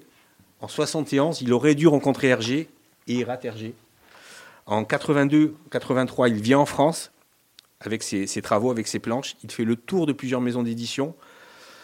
On le refuse parce que ça rentre pas dans la ligne éditoriale de certaines maisons d'édition, notamment celle de Méta Hurlant. Il rencontre euh, Hugo Pratt, qui lui dit bah, Vous voulez juste imiter Moebius, donc c'est pas la peine. Donc, il retourne au Brésil, complètement frustré, bien sûr, découragé, mais son talent, il va le mettre euh, au service d'autre chose. Il va devenir graphiste, illustrateur, et notamment illustrateur de nombreuses pochettes de disques au Brésil. Puis voilà, à 51 ans, donc comme je le dis, il retourne à Bruxelles. Il a envie de retourner à Bruxelles. Et là, c'est le déclic qui se dit non, je vais faire de la BD. Et quand il est à Bruxelles, euh, on, va rentrer dans le rêve et l'onérisme. C'est-à-dire qu'il se voit à, table dans un, dans, un, dans un bar. Et là, en face de lui, il y a Hugo Pratt et Corto Maltese qui arrivent. Après, il va y avoir Manara, il va y avoir Moebius, il va y avoir Rasiner. Il va y avoir et tout, en fait, tous les dessinateurs de son enfance, tous les auteurs de, de son enfance, il va instaurer un dialogue avec eux. Pourquoi ils sont devenus euh, dessinateurs? Qu'est-ce qui fait qu'on est dessinateur? Euh, Les influences, les couleurs, le dessin, la technique. Il va discuter avec tous ces gens. Je dirais euh, des dessinateurs brésiliens, Brecha, Munoz. En fait, c'est un panorama complet du 9e art occidental. Et, et en même temps, il nous raconte sa vie pourquoi il n'a pas fait de la bande dessinée. Et en fait, toutes ces blessures qu'il a encore euh, au fond de lui qui ont fait qu'il n'a pas pu faire de bande dessinée. Et quand on voit l'album, il suffit de, euh, Didier l'a fait, de feuilleter quelques pages, on est mais subjugué par C'est le cas de. Didier, je crois. Ah ouais, hein, c'est très méta, hein, très méta hein, ce soir. hein. C'est- Méta un peu physique. Enfin, Ouais, non, mais on est, hein. on est, parce que c'est un mélange de, de présent, de Ah ouais, passé, bien. de rêve, d'onirisme. C'est c'est fan- fantastique, mais, c'est- mais vraiment, c'est une balade dans le 9e art. Mais le mec, il a un trait, un graphisme. Alors, c'est tout à l'encre de Chine. C'est fin, c'est précis, il déstructure les cases, il- il- c'est incroyable. Je- on peut se demander comment on est passé à côté de ce mec. Comment les éditeurs n'ont pas vu le, le talent qu'avait ce bonhomme. Bah, C'est fabuleux. c'est comme en fabuleux. musique, c'est comme en musique, je dis toujours, il vaut mieux un jour que jamais. Donc à partir Oui. de ça, J'espère qu'il en fera d'autres. J'espère vraiment qu'il en, qu'il en fera d'autres. Donc voilà, c'est vraiment une réflexion hyper profonde sur la bande dessinée. Et pas que ça, c'est aussi un voyage. Parce qu'à travers lui, on va aller par exemple en Italie, dans la ville de Lucca, où c'est le plus vieux festival de bande dessinée au monde, et en fréquentation le plus important, plus important qu'Angoulême. On va aller aussi à Angoulême. Et on apprend aussi à travers lui que le premier festival au monde de bande dessinée s'est tenu au Brésil en 1951. Donc aussi, on voyage à, travers plusieurs pays avec, euh, avec euh, Ricardo Leite. C'est tout simplement fabuleux. C'est personnel, c'est érudit, c'est superbement dessiné. C'est fait avec généro- générosité, c'est touchant. Et on est sous le charme. Moi, je dis que c'est tout simplement un chant d'amour à la bande dessinée. Voilà, c'est à avoir. Qu'on soit amateur ou pas de BD, on va apprendre énormément, énormément de choses. Et à la fin, vous avez un, glossaire avec euh, tous les auteurs que l'on voit dans le bouquin, parce qu'on ne les reconnaît pas forcément. Donc vous avez le nom de tous les auteurs à la page où ils se trouvent et une petite biographie sur chacun des auteurs. Quand, quand Marcel s'emballe comme ça, en général, le prix va trust- le, le, Ouais, le livre ouais, risque ouais. de truster pas mal de prix peut-être à venir. hein, je vous le dis et parce là, que en, en feuilletant, je tombais sur un passage où justement, je- euh, je- ça parle de rêve. Je pense que c'est lui qui, parle à, à lui-même enfant. Oui, c'est ça. Ou euh, est-ce que tu as vécu tes rêves? Est-ce que tu rêves encore? Exactement. Et en fait, l'enfant lui fait comprendre que euh, lui-même enfant lui fait comprendre que ben il n'y a pas de moment pour pouvoir vivre son rêve. Mm. Il faut foncer parce qu'à un moment donné, ça va, ça va arriver. Et c'est absolument magnifique. C'est plein de références, c'est plein euh, d'hommages. Il y a un hommage magnifique à Winsor McKay, hein, le, le papa de Little Nemo, puisque c'est le pionnier de la bande dessinée moderne. Non, franchement, voilà, c'est un ovni. Et pff, Franchement, Xavier, t'emmerdes pas à faire une chronique c'est après. c'est mar- hein. c'est marrant que c'est- marrant qu'il ait c'est été- tellement bien, c'est- marrant qu'il ait été subjugué parce qu'il ne doit pas y avoir beaucoup Ouais. de textes, je pense. C'est ça. Si, justement, Ah, c'est quand les textes sont, Ah, sont bah, bon. moi, que ça m'intéresse. votre gentillesse mutuelle Mais me euh, manquait. franchement, là, là, là, t'emmerdes pas et surtout ne nous emmerde pas. Laisse euh, Marcel continuer. En plus, il a un bouquin qui doit, qui, qui doit bloquer des portes euh, tellement il est épais. Donc, euh, vas-y. Allez, qui troisième. pourrait finir dans ta... Messieurs, messieurs, messieurs. Mais on va faire vite pour le, pour le troisième. C'est donc euh, le fameux bouquin Et Franquin créa la gaffe qui est sorti donc en 85-86. Dépêchez-vous, c'est un, c'est un limité. Ouais, c'est- de toute façon, c'est euh, déjà un collector, hein, voilà. parce que voilà, je vous le dis, Franquin ne voulait pas faire d'interview. Nouma Sadou, il a aussi interviewé Hervé, c'est un, un grand spécialiste de la, de la BD. En fait, ce bouquin, c'est tout simplement ce qu'on peut faire de mieux. C'est une référence pour l'interview en livre. C'est la référence. Ouais. Donc Franquin, il a eu du mal, mais finalement, il s'est décidé. C'est pour ça que le bouquin après n'a plus été réédité, parce que Franquin a dit non, je, je ne, je ne veux pas que ce soit réédité. Alors il y a une première partie où on est vraiment dans la bio de Franquin, mais en fait, c'est comme si c'est deux, deux copains qui discutaient. Et Franquin raconte sa vie, raconte pourquoi il en est venu au dessin, euh, bon, un petit, euh, comme il est rentré chez Dupuis, donc voilà, on apprend beaucoup de choses sur Franquin, sa dépression. Franquin, on, peut dire exprès, c'était un dépressif chronique. Et la deuxième partie, c'est qu'ils prennent tous les albums de, Fro- Franquin, ils les décortiquent. Et là, et- là, vraiment pour l'amateur de BD, c'est génial parce que voilà, Franquin nous explique pourquoi il dessine, pourquoi il a mis telle chose. Il y a même des choses qu'on découvre. Il y a une planche de Gaston, c'est un Gaston où Gaston va amener son copain qui est un peu dépressif à la campagne. Donc on voit des oiseaux, des machins, puis quand il arrive à la campagne, il dit alors, mais c'est bien, tu, es content. Puis le mec il dit non, mais vous avez vu, tous les hérissons morts écrasés sur la route? Et quand on regarde la BD, on voit des petites taches marron qu'on n'aperçoit pas à la première lecture. C'est ça, c'est voilà, c'est ça, Franquin. C'est plein de petits détails. euh, c'est absolument, absolument passionnant. Donc c'est grandiose, c'est généreux, c'est Franquin, c'est une référence et c'est indispensable. Et je vais en profiter pour dire deux mots parce que les éditions Dupuis ont annoncé l'année dernière qu'il sortait un nouveau Gaston Non, honteux. et c'est honteux. C'est Ah, honteux. carrément. Ouais. le, le touche terme pas. est, Ah oui, euh, oui, non, mais c'est honteux. C'est honteux. Franquin a toujours dit, toujours de son vivant, qu'il n'y aurait personne qui ne voulait pas que quelqu'un reprenne Gaston Lagaffe après lui. Il en dit. parlé il y a de ça un an, et ça continue malgré tout. euh, C'est en procès. Il y a eu un premier procès. Il y aura un deuxième procès normalement au mois de juin. Parce que tout simplement, Franquin avait ses. Franquin était chez Dupuis. Quand Dupuis a été racheté, Franquin a cédé les droits à une autre maison d'édition. Et le hasard fait que le groupe Dupuis a racheté cette maison d'édition. Donc les droits de Gaston Lagaffe sont revenus à Dupuis. Et c'est sa fille qui se bat pour pas que ce Gaston soit édité. Bah oui. Surtout que, alors c'est un auteur canadien qui est, il a beaucoup de talent, mais on lui a même reproché de faire carrément du copier-coller sur du Gaston, tellement c'est ressemblant. Et je ne vois pas l'utilité déjà de faire quelque chose de ressemblant, d'autant plus que Franquin a toujours dit il ne faut pas m'imiter. Quand tu es des jeunes artisannaires, il ne faut pas m'imiter. Trouvez votre propre style. Surtout, ne m'imitez pas. Et encore une fois, il a toujours, toujours dit je ne veux pas que Gaston me survive. Donc, et puis on a fait le tour, non? Enfin, je pense parce que moi j'adore Gaston sûr, Lagaffe, j'ai l'intégrale. qu'on en a fait le Je vois pas et, ce qu'on pourrait. et- et pour, enfin, euh, pour rebondir là, ce que tu dis, c'est que Franquin avait décidé de s'arrêter au millième, au millième gag de Gaston. Il en était à 913, 923, je ne sais plus exactement. Donc, au bout de 1000 gags, il devait s'arrêter. Tout ça, c'est juste une histoire de pognon et on ne respecte Ouais. pas la volonté d'un artiste. C'est tout. et on dira que et- le cas en et on dira en aussi que littérature. euh, que le cinéma a bien maltraité Franquin parce que Oui. alors, toutes les adaptations cinématographiques de Franquin, c'est vraiment à la ramasse. hein. Non, je m'excuse, euh, on est pris dis. par le Non, temps. Euh, prenez votre temps. Si on déborde de 5-10 minutes, ce n'est pas grave, mais faites-moi ça comme il faut. Euh, tout à l'heure, justement, avec Thierry Jousse, on a évoqué Burt Bacharach. On a parlé de cet album à sortir, Buck Bacharach, avec Elvis Costello. Régalez-vous les oreilles, c'est que du pur bonheur.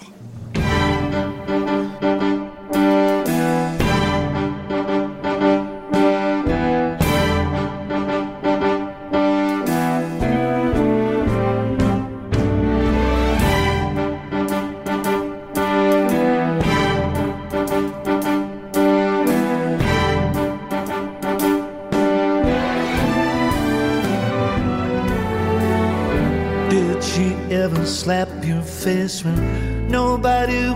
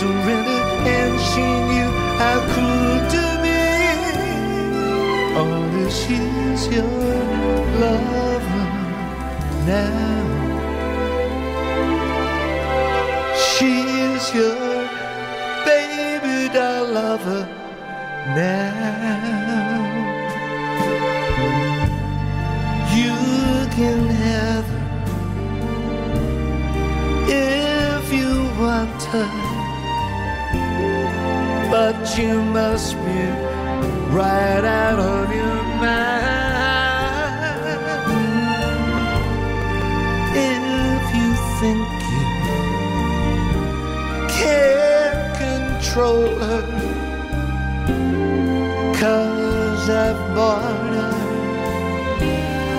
and I've sold her. She's not even worth it. You will find. But then there's something special in her eyes, something beyond value. It pays.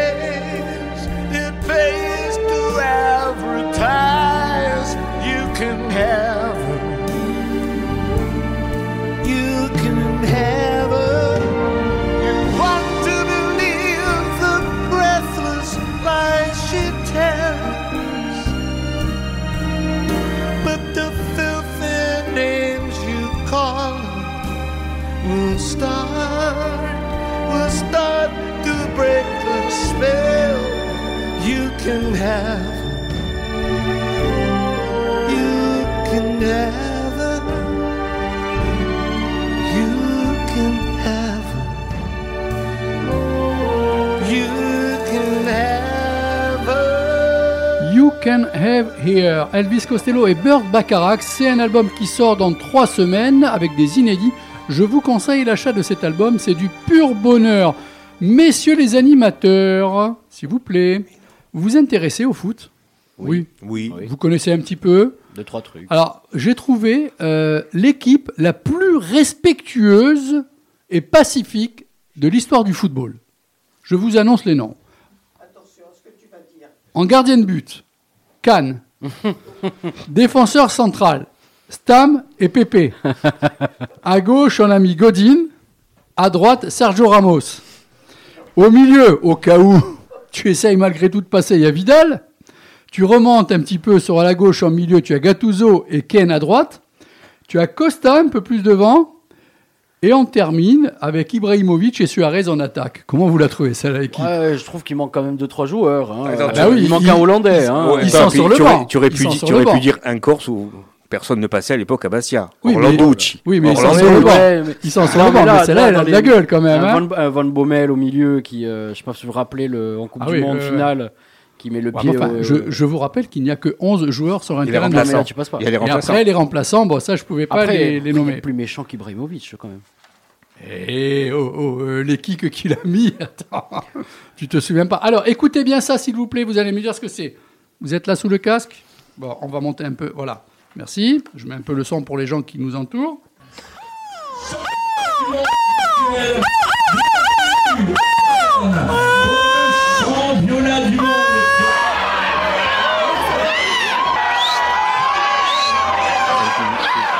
C'est au moins chez Didier.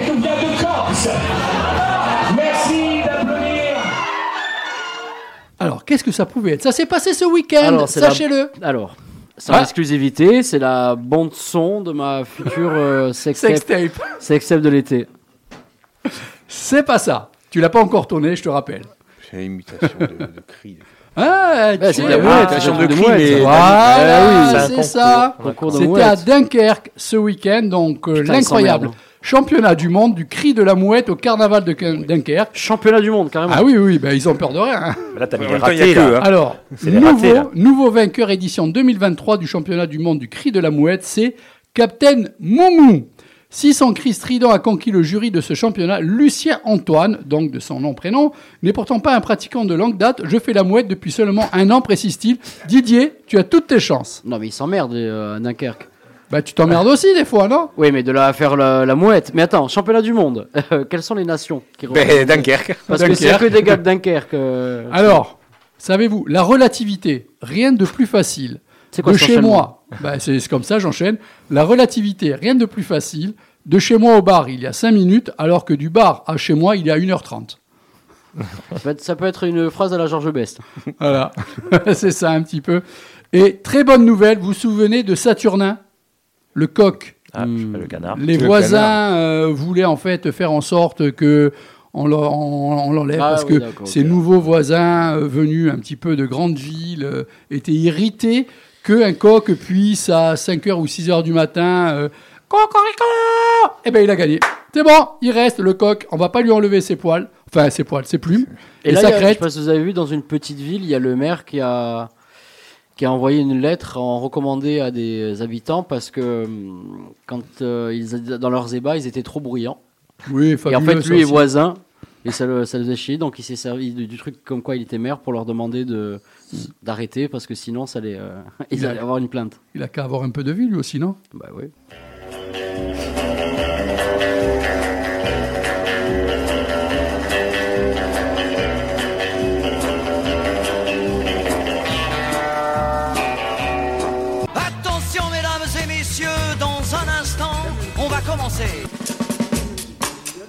21h36, vous êtes toujours sur le 99 FM Fréquenza Nostra. Votre émission, c'est des vibrations de 20h à 22h.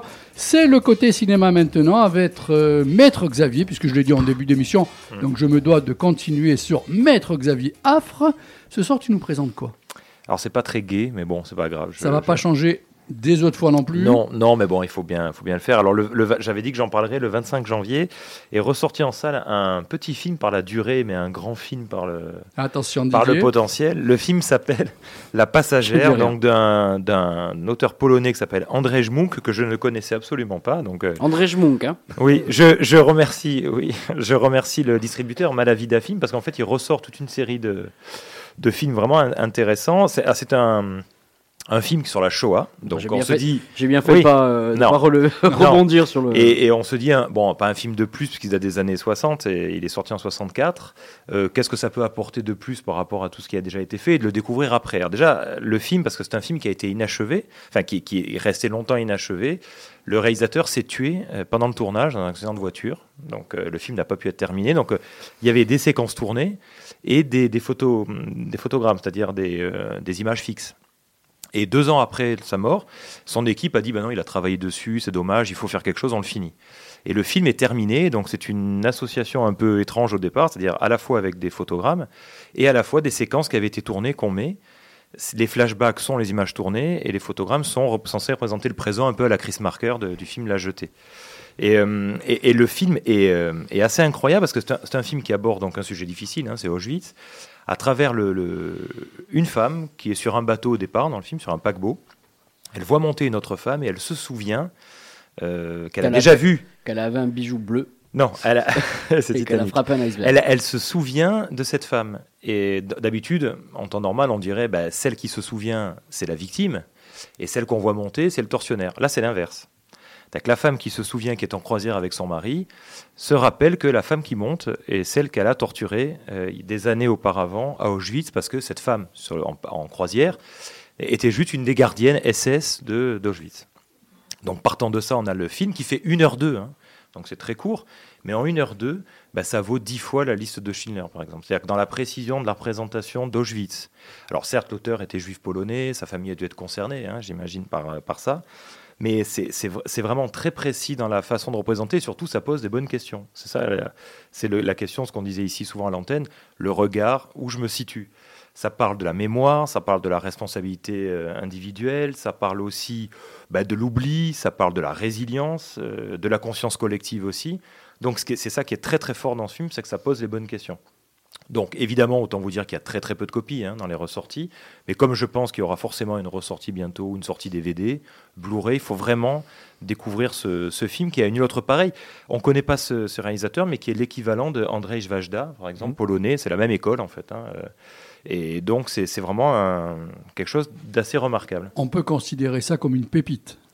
Ah franchement oui, c'est- j'ai vraiment été surpris par le, par le film que je ne connaissais pas du tout et, et vraiment voilà, qui avait eu un prix à Cannes hein, à l'époque et qui ressort là. Et tu as dit qu'en fait, le- il ressortait plusieurs films. C'est ça? Mais oui parce que Mala- Mala- Malavida en fait, j'ai parlé de, du documentaire, mais je sais pas si tu étais tu pas là toi. Quand j'ai parlé du documentaire de Louis Malle, oui tu étais là. Oui. Sur l'Inde, c'est eux aussi qui ressortent ça. D'accord. Et ils sortent quoi d'autres de, de drôles aussi? Ton prochain spectacle? Non, parce que là. euh, Oui, c'est sûr que c'est lourd. Une heure deux, mais une heure deux, heureusement que c'est une heure qu'une heure deux, deux, quoi. une heure deux, voilà. Parce que ça va être bien pesant. Il faut bien, il faut bien. Allez, bah On enchaîne, quelque chose de sur- drôle. On parle de, Alors. Allez, un film sur une épidémie. Allez. C'est pas ça, mais c'est Un pas film loin. sur les grandes surfaces et les Non, augmentations alors, de prix. un film qui est sorti le, le 8 février qui s'appelle Astrakhan. Euh, On essaye, attends, on essaye, on essaye. sait jamais. Non, Non, non, ça n'a pas fonctionné. Bah, c'est pas grave, c'est pas grave. Donc pourquoi j'en parle? Parce que c'est un premier long métrage et qu'on porte toujours une attention très particulière au premier long métrage. Ça peut être la découverte d'un cinéaste en devenir. Bon, il s'appelle David Despesseville, je, que je ne connaissais pas. Alors là aussi, euh, c'est très sombre, hein, finalement. Ça se passe dans le Morvan. Et euh, c'est un orphelin de 12 ans, bah, un peu sauvage, qui est placé depuis quelques semaines chez un couple dans la campagne. Euh, et c'est vrai que, bon, outre le fait qu'il découvre tout ce qui se passe à son âge, hein, c'est un, je- un jeune adolescent, euh, il doit aussi faire face à tout ce qui se passe dans cette famille. On sent que c'est pas très net. notamment son oncle, enfin l'oncle d'adoption, euh, donc on- dont on découvre après, mais je dis rien, qui- qu'il a des penchants pour certaines choses. Et donc, non, mais c'est très lourd parce que c'est un film sur une, sur une enfance difficile, mais c'est un film en même temps, c'est un premier film, hein, subtil, c'est assez touchant, il n'y a, pas de misérabilisme du tout. On pense beaucoup à Piala, par exemple, euh, l'enfance nue. On pense aussi à Robert Bresson dans le style un peu, il y, a- un peu de ça. Et surtout, c'est une révélation. Ce jeune homme qui, s'appelle Mirko Giannini, qui est incroyable, vraiment, de présence. Donc voilà, c'est sombre, il y a de l'espoir quand même, hein, il faut, le dire. Notamment la fin est étonnant, et, puis, étonnante, et puis je trouve que c'est un film qui laisse beaucoup la place au sens. Donc il y, a un, petit côté, sensoriel, et puis c'est très différent du réalisme des Dardennes, par exemple. Par moment, non mais par moment, on sent que on n'est pas, comment je sais pas comment le dire, mais c'est du naturalisme, mais c'est pas empesé, euh, réalisme social. Il, a voulu sortir de ça, et puis surtout, bon, Astrakhan, pourquoi Vous connaissez, c'est la fameuse laine noire en fait. Bon, ça dit tout hein, finalement, euh, qui provient des agneaux dans le ventre de leur mère qui sont tués avant la naissance. Donc on récupère après, on récupère la laine. Alors, ça se fait plus maintenant, parce qu'après on en faisait je sais pas quoi, des sacs. Ou... Mais donc ça donne une idée de ce que veut dire le réalisateur aussi, hein, sur Ça le va, côté morné. Oui, ça va. c'est- Voilà. Ah, bah oui, je- C'est les vacances, hein, Voilà. ça se sent. hein. Allez, maintenant. Et le troisième, coup- encore. le- La petite famille au Yémen. Non, le troisième, allez. le troisième, c'est un film d'actualité, donc je suis content d'en parler. C'est le, le film qui s'appelle La femme de Tchaïkovski, qui est en ce moment à l'affiche d'ailleurs à Ajaccio, du russe Kiri- Kirill Serebrennikov, russe qui était euh, opposant à, à Vladimir Poutine hein, pour plusieurs raisons, sur le plan politique, mais parce qu'il est pro-LGBT, enfin bon, toutes ces choses qui en Russie n'ont pas lieu d'être aujourd'hui. Et, euh, et il présente son film après Lieto sur le, le rock, euh, pop rock aux- en, Mhm. en Russie et la fièvre de Petrov. Mais cette fois-ci, il a réussi à partir. Donc il a présenté son film à Cannes, ça, ça y est, cette fois-ci il a été, il était assigné à résidence, là il, est- il a pu partir. Et, et ce film évoque Tchaïkovski, qui est un génie du cinéma russe, mais qui est intouchable en Russie. hein. C'est-à-dire qu'en en fait il était homosexuel, détestable, il ne faut pas le dire, donc il a eu du mal à faire son film. Bah, faut pas le En. Russie, on lui a dit non, non, mais non, mais ça, il n'est pas homosexuel, c'est un héros national. Bon, voilà, c'est ce qu'on lui a, ce qu'on lui a dit. Et donc, il égratigne un tout petit peu la, la, la personnalité de ce, de ce Tchaïkovski, et surtout parce qu'il se place du point de vue de sa femme, qui est une histoire vraie. Elle l'a épousé, euh, alors que bah, lui, il n'avait pas forcément envie, puis il accepte parce que ça lui permet d'éloigner la rumeur. Et ils vivent jamais ensemble. Elle essaye de le séduire, mais il veut pas.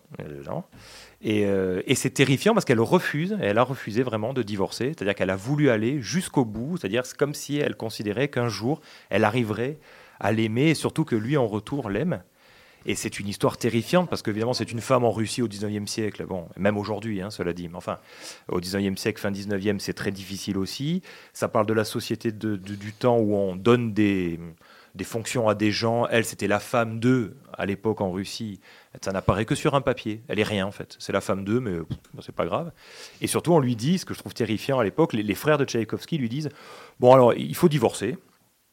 Au pire, vous signez, il vous a trompé, c'est pas grave. Mais vraiment, euh, voilà, il faut, il faut, il faut pas l'empêcher de composer parce que c'est un génie. Enfin, je trouve que c'est incroyable. Il avait tous les droits. Voilà. Et, et le film visuellement est très beau parce que c'est c'est fait un petit peu comme une symphonie. Il y a tout le temps de la musique, il y a des plans séquences ahurissants. Euh, c'est c'est un cinéaste qui a beaucoup beaucoup de talent. Bon, il s'est un peu assagi par rapport à la fièvre de Petrov qui partait dans tous les sens, mais euh, il y, a- il y a des plans notamment où on change de décor. Le plan continue et en fait, je- on- la temporalité évolue. Qu'elle va à la gare amener son mari, elle s'assoit. Il y a une espèce de, de- de plan séquence circulaire. On revient, hop, elle sort, elle va le chercher. En fait, en- il s'est peut-être passé euh, plusieurs semaines, plusieurs mois. Il y a des transitions, et puis notamment un ballet final, parce que c'est quelqu'un qui travaille aussi le ballet et le théâtre, qui est incroyable. Voilà, c'est c'est vraiment un film euh, assez puissant et qu'il faut découvrir. Bon. Voilà. Le conseil euh, de Oui. Maître Xavier pour les sorties cinéma. Didier, est-ce que ce soir tu pencherais plus. Côté cinéma ah, Laisse-moi terminer. Est-ce que tu pencherais plus côté cinéma ou côté bande dessinée ce soir? Côté bande dessinée. Alors, ce n'est pas par mauvaise foi, mais là, je suis plus attiré par euh, la, la bande dessinée, surtout la, la Voilà, deuxième, la j'allais te demander, du euh, T'as perdu. perdu. Mais j'avoue que moi aussi, hein, je suis plus la chronique de Marcel que la mienne. Euh, J'ai regardé le compteur des, des audimates, on a perdu Bah 23 personnes. hein. Mais, mais c'est dommage, parce qu'il faut savoir se faire du mal aussi au cinéma. Ah là là là. Au Bon, un petit peu de musique, allez. Et après, on retrouve euh, l'indicatif à Didier. Tu prépares quelque chose? Bien sûr, comme d'hab. C'est-à-dire rien. Et comme ça, on envoie.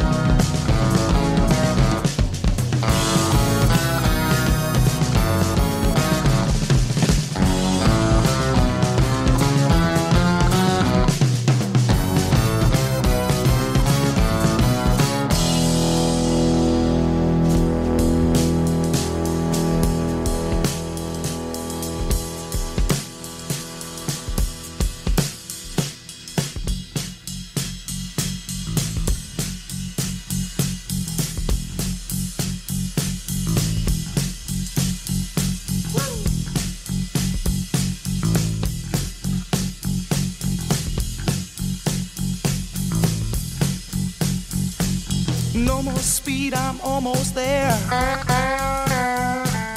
Gotta keep cool now, gotta take care. Last car to pass, here I go.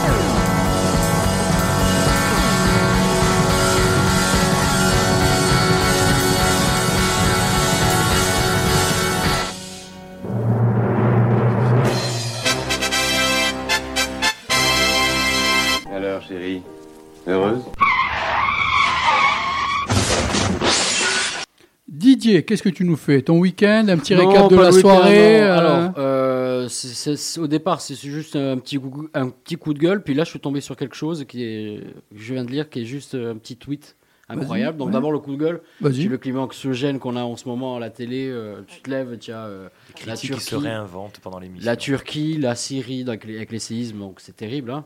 Il n'y a pas de souci sur ça. Euh, on, enchaîne, on enchaîne juste derrière euh, la retraite. Avec euh, les, les- tous les fous qui à l'Assemblée nationale, euh, qui s'insultent de tout, J'ai- j'ai euh, suivi une- qui se confondent, euh, Ah, c'est- qui sont une bourrés. hein. Une séance entière, Oh j'ai suivi pour voir, hein, pour voir. J'ai regardé ça la dernière fois sur LCP. Ah, c'est rig- enfin, c'était rigolo jusqu'à un certain point. Donc qui crient, qui, enfin, qui font n'importe quoi. Euh, Une fois que ça s'est terminé, on s'est dit on va souffler un peu, pan, on se prend palmade. Et palmade par-ci, palmade par-là, on n'en peut plus.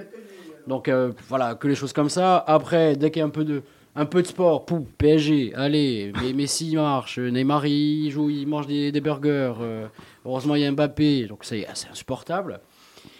Et, par, et quand tu vas sur les réseaux sociaux, évidemment, de quoi on parle? On parle que de ça aussi, avec chacun qui a un avis très, euh, très fort à chaque fois et tout ça. Et au milieu de ça, là, il y a parfois des petites pépites qui vous remontent le moral. Et là, vous pouvez vous dire, ben, finalement, je suis pas si con. je me débrouille pas trop mal dans ma vie. Je lis le tweet là sur lequel je viens de tomber.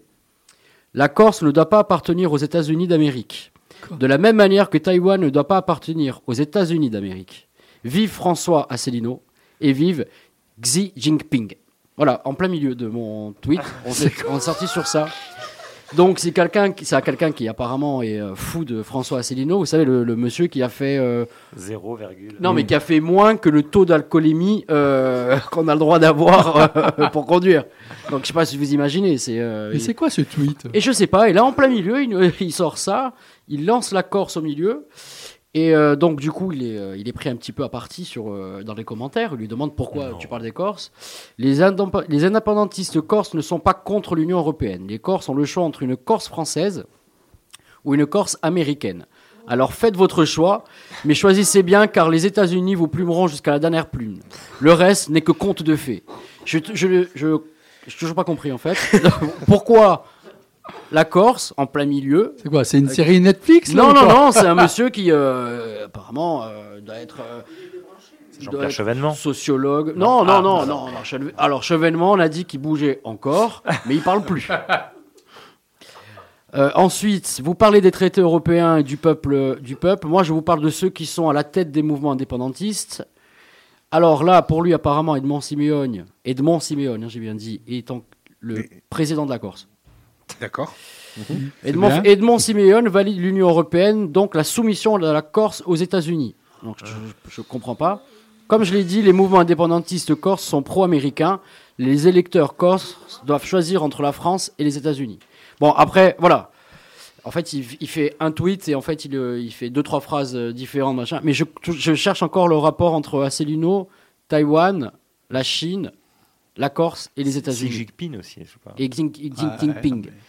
Parce, non, parce que maintenant, on parle beaucoup de la Ah ouais. Chine va essayer de récupérer Taïwan, comme Ah la. Russie avec l'Ukraine. Et donc, euh, voilà, on est encore au milieu. la Corse, voilà. Alors, apparemment, On la demande Corse. rien. Non, mais je pense que la Corse est vraiment placée au centre de la Terre. Oui. Pour de sûr. bon. Et du coup, ils se disent bon, ben, euh, ben, on va parler de vous tout le temps. Donc voilà, euh, on va peut-être devenir américain avec Joe Biden. Joe, Joe, Joe Top Gun Biden.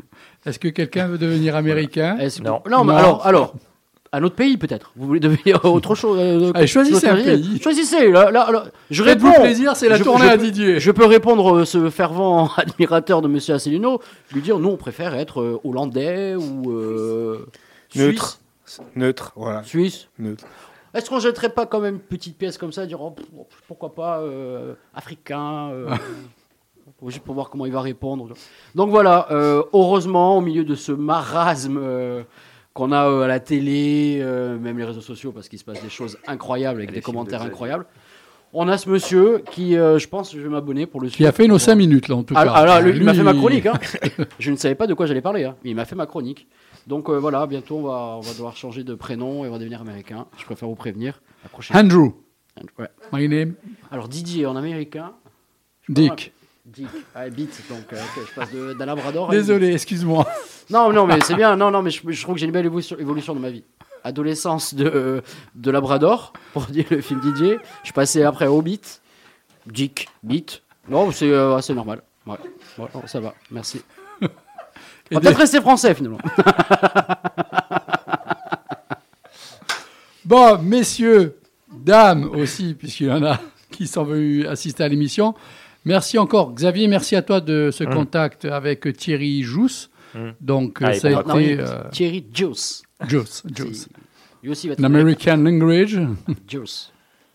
Voilà. À lundi prochain, jeudi, là, ben, l'émission métal, voilà pourquoi ça va être du lourd. Écoutez bien qui va me seconder. Philippe Perfettini, Ça reste Philippe. Oui. Dominique Nadotti. Ouais. Mhm. Il y a quand même, on commence bien. hein. Euh, Daniel Dodoli. Euh, Michel, comment? Paul Michel. Paul Michel. Dit El General. Voilà, El General. Et, et si j'arrive à en placer une, moi. Et il y a Thibaut aussi, qui fait l'émission du jeudi, qui tient absolument à se terminer euh, lâchement dans l'émission du métal. Donc ça va être. Ah, Lui, Lui, lui, j'ai quand même, l'impression qu'il veut fuir l'émission du jeudi de 20h. Hein. Ah non, il est bien. Petit à petit. Ah hein. non, non, il est bien. Non, ah lui, petit il a trouvé. Lui, il aime tout en fait. C'est un bon vivant. Ouais, c'est vrai. Ouais. C'est super. On a quoi lundi prochain? L- euh, J'ai plus. Non, je crois pas qu'on ait d'invité. Non, mais lundi prochain, en plus, je ne serai pas là. Quoi? Je où? l'annonce à l'antenne. Quoi? Eh ouais. mais, vous, mais vous faites Tu es l'émission. où? Hein. Je suis, je suis sur Paris. Je m'en Et vais pourquoi une semaine en vacances. Et Ben, pourquoi? je, je- je Et sais pourquoi pas, je, Suzanne, arrête tes Pourquoi conneries, tu pars à autant il Paris? reste. je vais Pourquoi? travailler aux archives. Pourquoi? Ah bah, Pourquoi tu pars à Paris? Je travaille sur la Shoah. Bah pourquoi? Tu, vas, tu vas aller au cinéma là-bas Mais J'ai pris les places pour la Cinémathèque. Il y a une exposition sur l'espionnage au cinéma. Oui. On va t'espionner. Ah, Ça, va être intéressant, Ouais, ça. intéressant. Ouais. Ouais. Eh oui. Voilà. merde. Tu nous ramènes euh, des cadeaux, Oui, des oui. souvenirs. Bah, y a pas de La problème. Tour Eiffel, Ouais. the Eiffel Tower. Made in China. Mais tu vois ce que j'allais dire. T'as des Chinois qui achètent ça à Paris, toi, par exemple. C'est- Mais c'est ils con. sont cons. J'ai dit aux élèves, il ferait mieux d'aller rester chez eux, les acheter à la, à la sortie de l'usine. C'est débile. Mais non, mais fais-les chez toi, ramène à Paris, tu les vends toi. N'importe Bon, quoi. allez, bonnes vacances. Bisous tout le monde. À la semaine prochaine. Ciao, ciao. Allez. Moi, je vous retrouve jeudi. Allez. When you're chewing on life's gristle, don't grumble, give a whistle. And this'll help things turn out for the best. And always look on the bright side of life. Always look on the light side of life. If life seems jolly rotten, there's something you've forgotten, and that's to laugh and smile and dance and sing. When you're feeling in the dumps, don't be silly chumps. Just purse your lips and whistle, that's the thing. And always look on the bright side of life.